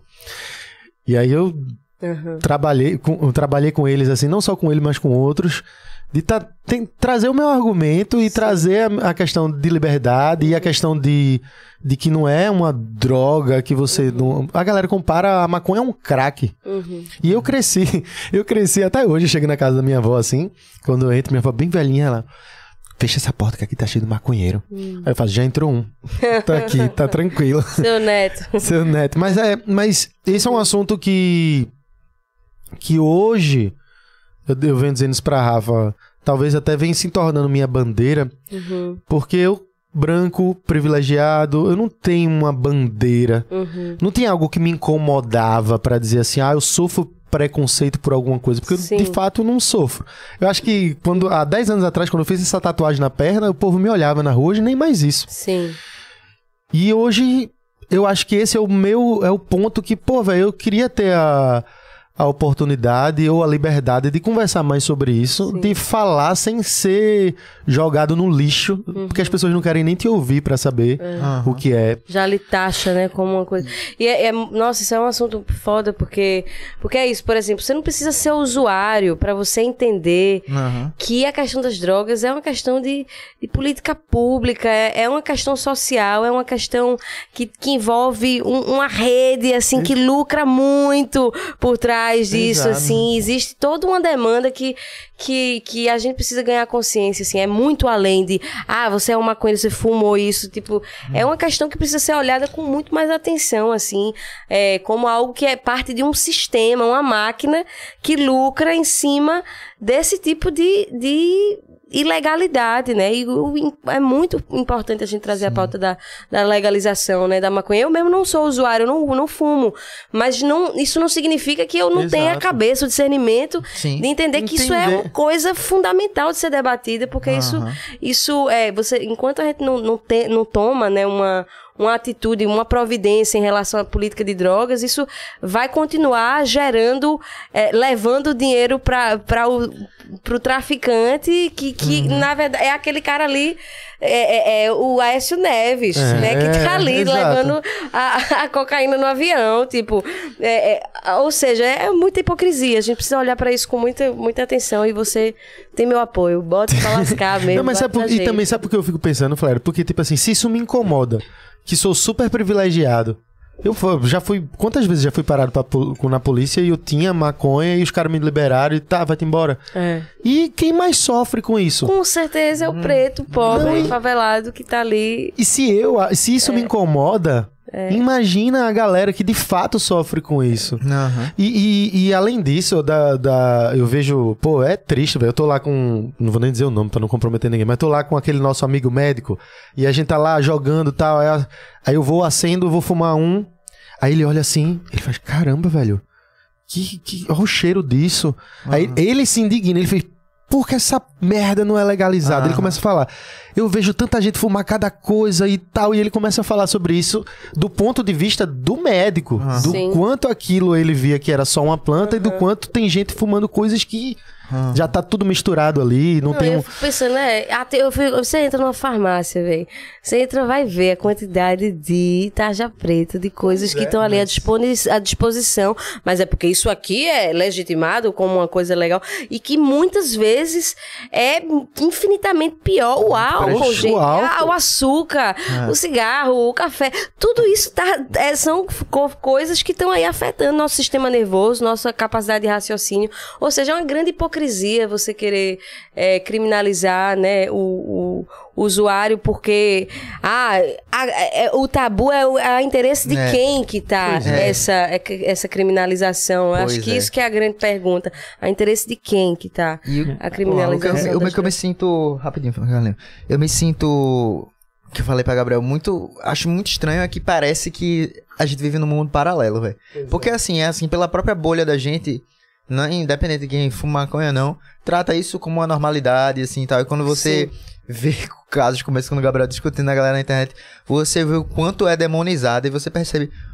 Por que essa demonização toda? Você percebe que as pessoas não têm noção nenhuma. E quando você, sei lá, vai estudar, vai ler algum artigo, ou então ver o próprio documentário, até que Rodrigo Marques disse aqui, o baseado Ah, em é, fatos tem- raciais. ba- é boa, esse Baseado em- documentário é muito bom, baseado em fatos raciais. Ah, Você que não assistiu, galera, que estiver acompanhando aqui, assista. Ele deixa tudo muito claro, É. do início ao fim, como, como tudo isso aconteceu. E aí você, justamente, o nome já diz, né? Baseado em fatos raciais, você vê pra que foi feito isso. É. Aí você vai ver as nuances, assim. Só dá um pequeno spoilerzinho, assim, por exemplo, na, na- nos Estados Unidos, que o nome certo, como em qualquer outro lugar, é cannabis, eles colocaram, eles, vamos dizer, generalizaram, né? Exploraram o marihuana pra Uhum. pô- boca da galera, porque o marihuana já se remete a mexicano, a estrangeiro. Exato. Aí já deixa na inferioridade. É um momento na história também que, que maconha foi vista como. Na época que racismo era, era a ciência, né? De Uhum. que a, o homem branco e o homem negro, não, não- é, quando tentaram colocar a ciência de que o homem branco era mais desenvolvido, e fazia, ó, homem branco é esse, homem negro fuma maconha. Então, É bizarro. então, então eles são. Eles não faz parte. Ele, ele é menos desenvolvido por conta disso. Então tem, teve várias coisas que passaram na história pra chegar no que é hoje, que já foi melhorado, mas tá no inconsciente da galera, porque não sabe de nada, de nada, de nada, e reproduz, sabe? Só reproduz. É, foda. Só Nessa, pra- nessa história eu queria falar que eu cheguei, a gente chegou mais cedo aqui, tava conversando, conversei contigo, acho que falei até com Isabelle, não sei, aqui, Hum. Isabelle, tua esposa. E aí falando. E eu falei com mais alguém, tô tentando lembrar aqui com quem foi. Dessa parada da, da, da discussão recente que tu teve, da, Sim, da maconha, e eu fico vendo assim, caraca, e a galera separa isso das outras coisas que são vendidas nos cantos, que é tipo álcool e cigarro, né? uhum. que são bem mais nocivos. E quando tu vai comprar o, o álcool, tu vai tomar cerveja ou bebidas mais pesadas, assim, não tem um limite assim, ó, beba só duas latinhas e pare por aí. Velho, se tu quiser comprar uma grade, assim, um caminhão de cachaça, tu pode comprar. E se tu quiser, tu pode tomar tudo e tu e a consequência todo mundo aqui já sabe, porque o cara vai empacotar, né? O cara que beber demais nesse nível assim, não vai pra onde. Por que, que eu tô falando isso? Porque existe uma venda desenfreada, descontrolada disso. Uhum. É, a maconha, ela, ela, ela não tem esse controle, mas também, tipo assim, você não, não tem relatos de você conhecer pessoas que tiveram overdose e morreram de maconha, tá ligado? Não, não tem. Isso não existe, tá ligado?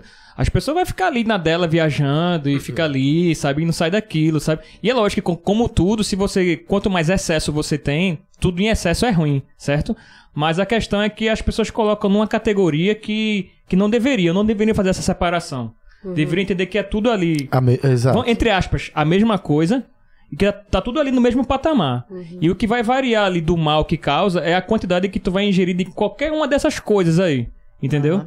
E, enfim, é isso. As tô pessoas. E uma falta de estudo muito grande. É isso. Uma falta de instrução ali eh, no meio. É, eu acho que para esse assunto tem alguns especialistas maravilhosos. Eu escutei um podcast de Siddhartha Ribeiro, que é um neurocientista, e que ele um podcast com com o Mano Brown, aquele mano a mano. Sim. Super indico, galera. Sim, vão, escutem essa, esse podcast, porque ele fala, ele traz um panorama, né, sobre a construção histórica desse preconceito, o que é, tipo, o, o que é de fato a cannabis, quais as, as formas medicinais também que essa, essa planta tem sido descoberta como uma fonte fundamental de, de, de, é, de vida, né, crianças com epilepsia, é, enfim, é. várias várias coisas Que me que- indigna é que no Brasil ainda se debate o uso medicinal. Pior, É. Mais atrasada ainda, né? Não, o Brasil, meu Deus do céu.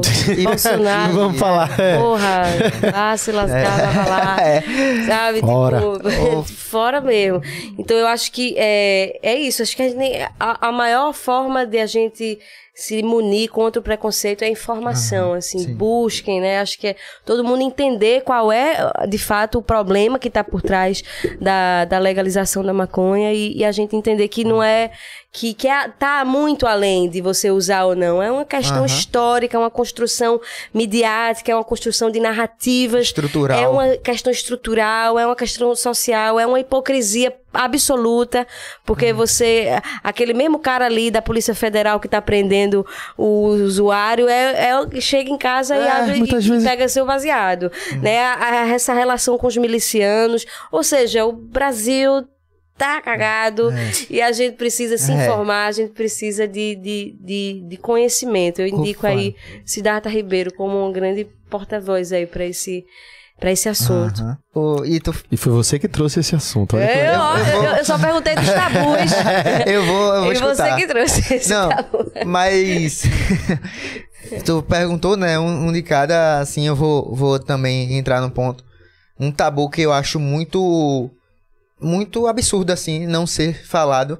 Eu acho, eu acho principalmente entre homens, né? Uhum. O meu- o meu contexto é em relação à homossexualidade, velho. Uhum. Porque eu já vi muito amigo sofrendo por conta disso. E tipo assim, é. Não é, não, não- eu não falo assim, eu sei que a. Que os preconceitos e tudo são quebrados ao tempo. Eu não tô. Não tô dizendo para acordar e tá todo mundo aqui, ó. Uhum. Todo mundo é, tá aceitando todo mundo. Mas eu falo assim. Porra, velho, eu vejo amigo que não. Esse- Isso que a Carlinhos tava falando do orgasmo, que de, de não poder conversar com amigos, sabe assim? Se o cara já. Se o cara já sabe, porra, que o pai dele, a, a mãe dele são pessoas mais, mais velhas que vão ter um pensamento um pouco diferente. Preconceituoso. É, exatamente, assim, de outra, de outra época, assim, que é mais difícil de mudar, Uhum. você pode, pode tentar, mas se você tivesse pelo menos o conforto dos amigos, ou sei lá, das pessoas da mesma idade. Mas você vê que, por exemplo, pô, você, você vê de, de amigo, colega meu próximo, que não tem. é, não, não consegue desabafar com a família e não fala pros amigos, sabe? Essa questão de experiência sexual, como vocês estavam falando. Não, não tem a liberdade de dizer, pô, velho. Um, um- sei lá, um- é muito difícil, muito Do difícil. cara chegar e falar, saí, com, saí com um amigo meu e É. fiquei com ele, foi É, massa e foi cara legal. assim, e o cara por aí chega vai. assim num grupo, sei lá, de jovens, é, sei lá, vamos dizer assim, de, de maioria hétero, né? O cara tem os amigos dele da escola. Aí tá lá, 10 pessoas e o cara chega assim, pô, mano, ontem eu saí com, com um bicho, velho, ele era massa. Ele não gente- pode falar, Não né? fala, velho. Não fala porque vai ser julgado ali na roda também, sabe? Uhum. Então isso aí é uma coisa que, pra mim, é muito. É, é um tabu, fei, pra mim, parecido com esse da, do orgasmo feminino, no Uhum. sentido de ser coisas simples demais para serem tão. Pra ter um tabu tão grande ainda hoje, sabe? É. E aí você vê a, a- os problemas próximo de você. Você. Porra, tá do É. lado. Todo mundo, todo mundo tem uma história dessa pra contar, Flávia. É, todo sabe? mundo. Eu mesmo, agora falando, lembrei de um, de um amigo que se suicidou por causa disso. Assim, Uhum. ele disse: Ó, não, não dou conta, é difícil, é a vida, se eu não posso falar quem eu sou. E, e realmente, é, esses tabus, eles são. Eles matam, né? Matam. São violências muito grandes, assim, a que preço é, a, gente, a gente paga para silenciar é, questões que precisam ser olhadas, né? E que Uhum. precisam ser encaradas e que precisam ser integradas, né? Dentro da nossa diversidade, da diversidade Aham. Do mundo, né? E, enfim, são Coloca gente em muitos caixinhas assuntos. também, como tu mesmo É. falou. Porque assim, é essa pessoa aí que ela, ela vai botar- buscar conforto em quem? É. A- a- com, com amigos homossexuais. E, e, às vezes ficam naquele grupinho. E aí, porra, a gente vê é feita gente que tem um grupo de amigos bastante diverso e a gente tem lá. Vamos dizer assim, dos homens da gente, a gente sai e viaja. A maioria é hétero, mas, porra, tem gay com a gente. E, tipo, todo mundo conversando com todo mundo. Ele, ele não precisa estar feito. Você vê na cabeça, né? Tipo assim, ah.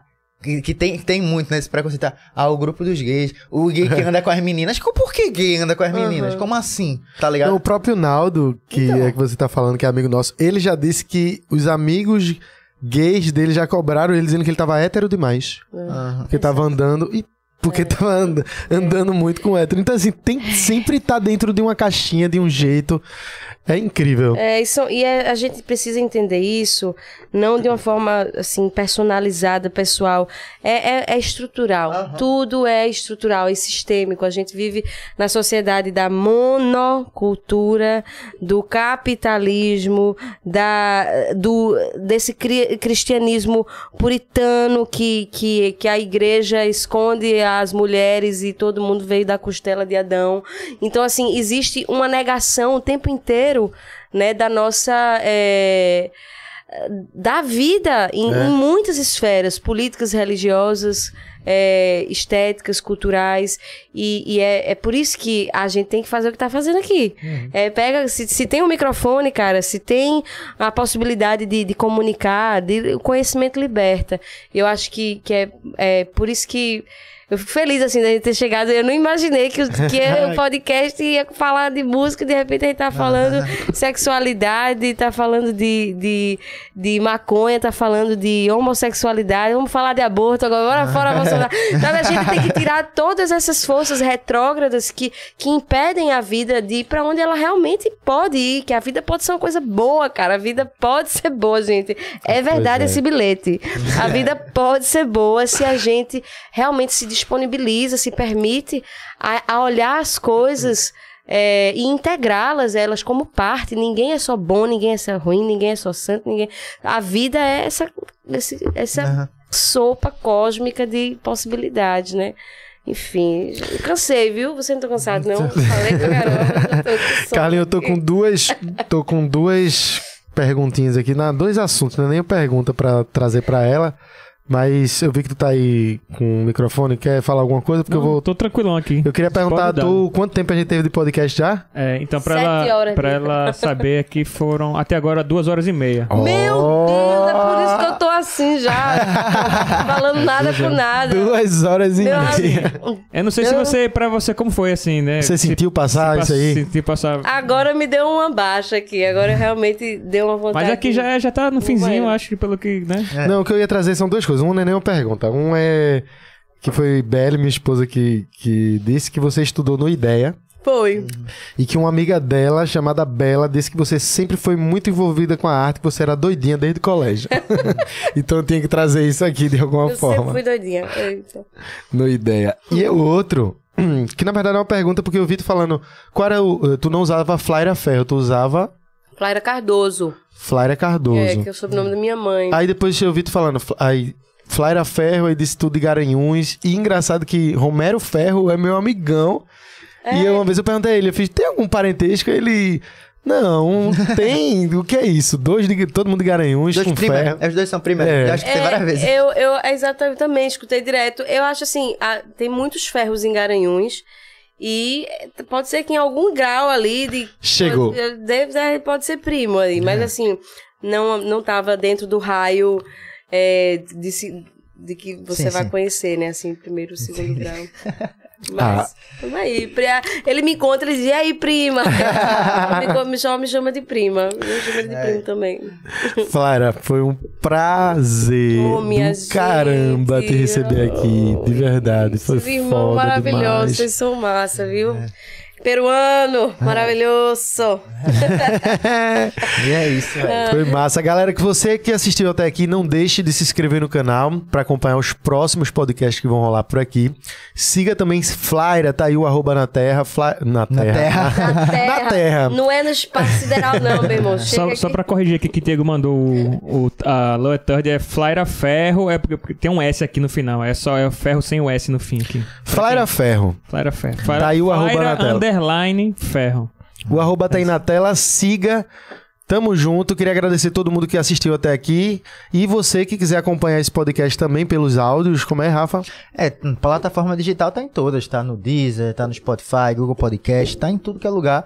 E aí. E Amazon Music. Amazon Music, né? Voltei a esquecer, Carlinho. Mas é isso, pô. Você aí que tá na correria, não pode assistir e tal. Uma dica, se você gosta de assistir, assista na hora do almoço. Vai assistindo de pedaço, é massa. Já faço isso direto. E você que quer escutar, escuta, velho, fazendo a corridinha e tal. Por exemplo, um podcast desse aqui agora, que ela cantou a capela aqui pra gente, vai ficar bonito demais de se escutar. Vai escutando aí, ó, fazendo a carreirinha, no trânsito, enfim. Aproveita. Muito obrigado a todo mundo que assistiu até aqui. Valeu e até a próxima. Tamo junto. Valeu. Obrigada, gente. Tudo de bom pra todo mundo. Beijos.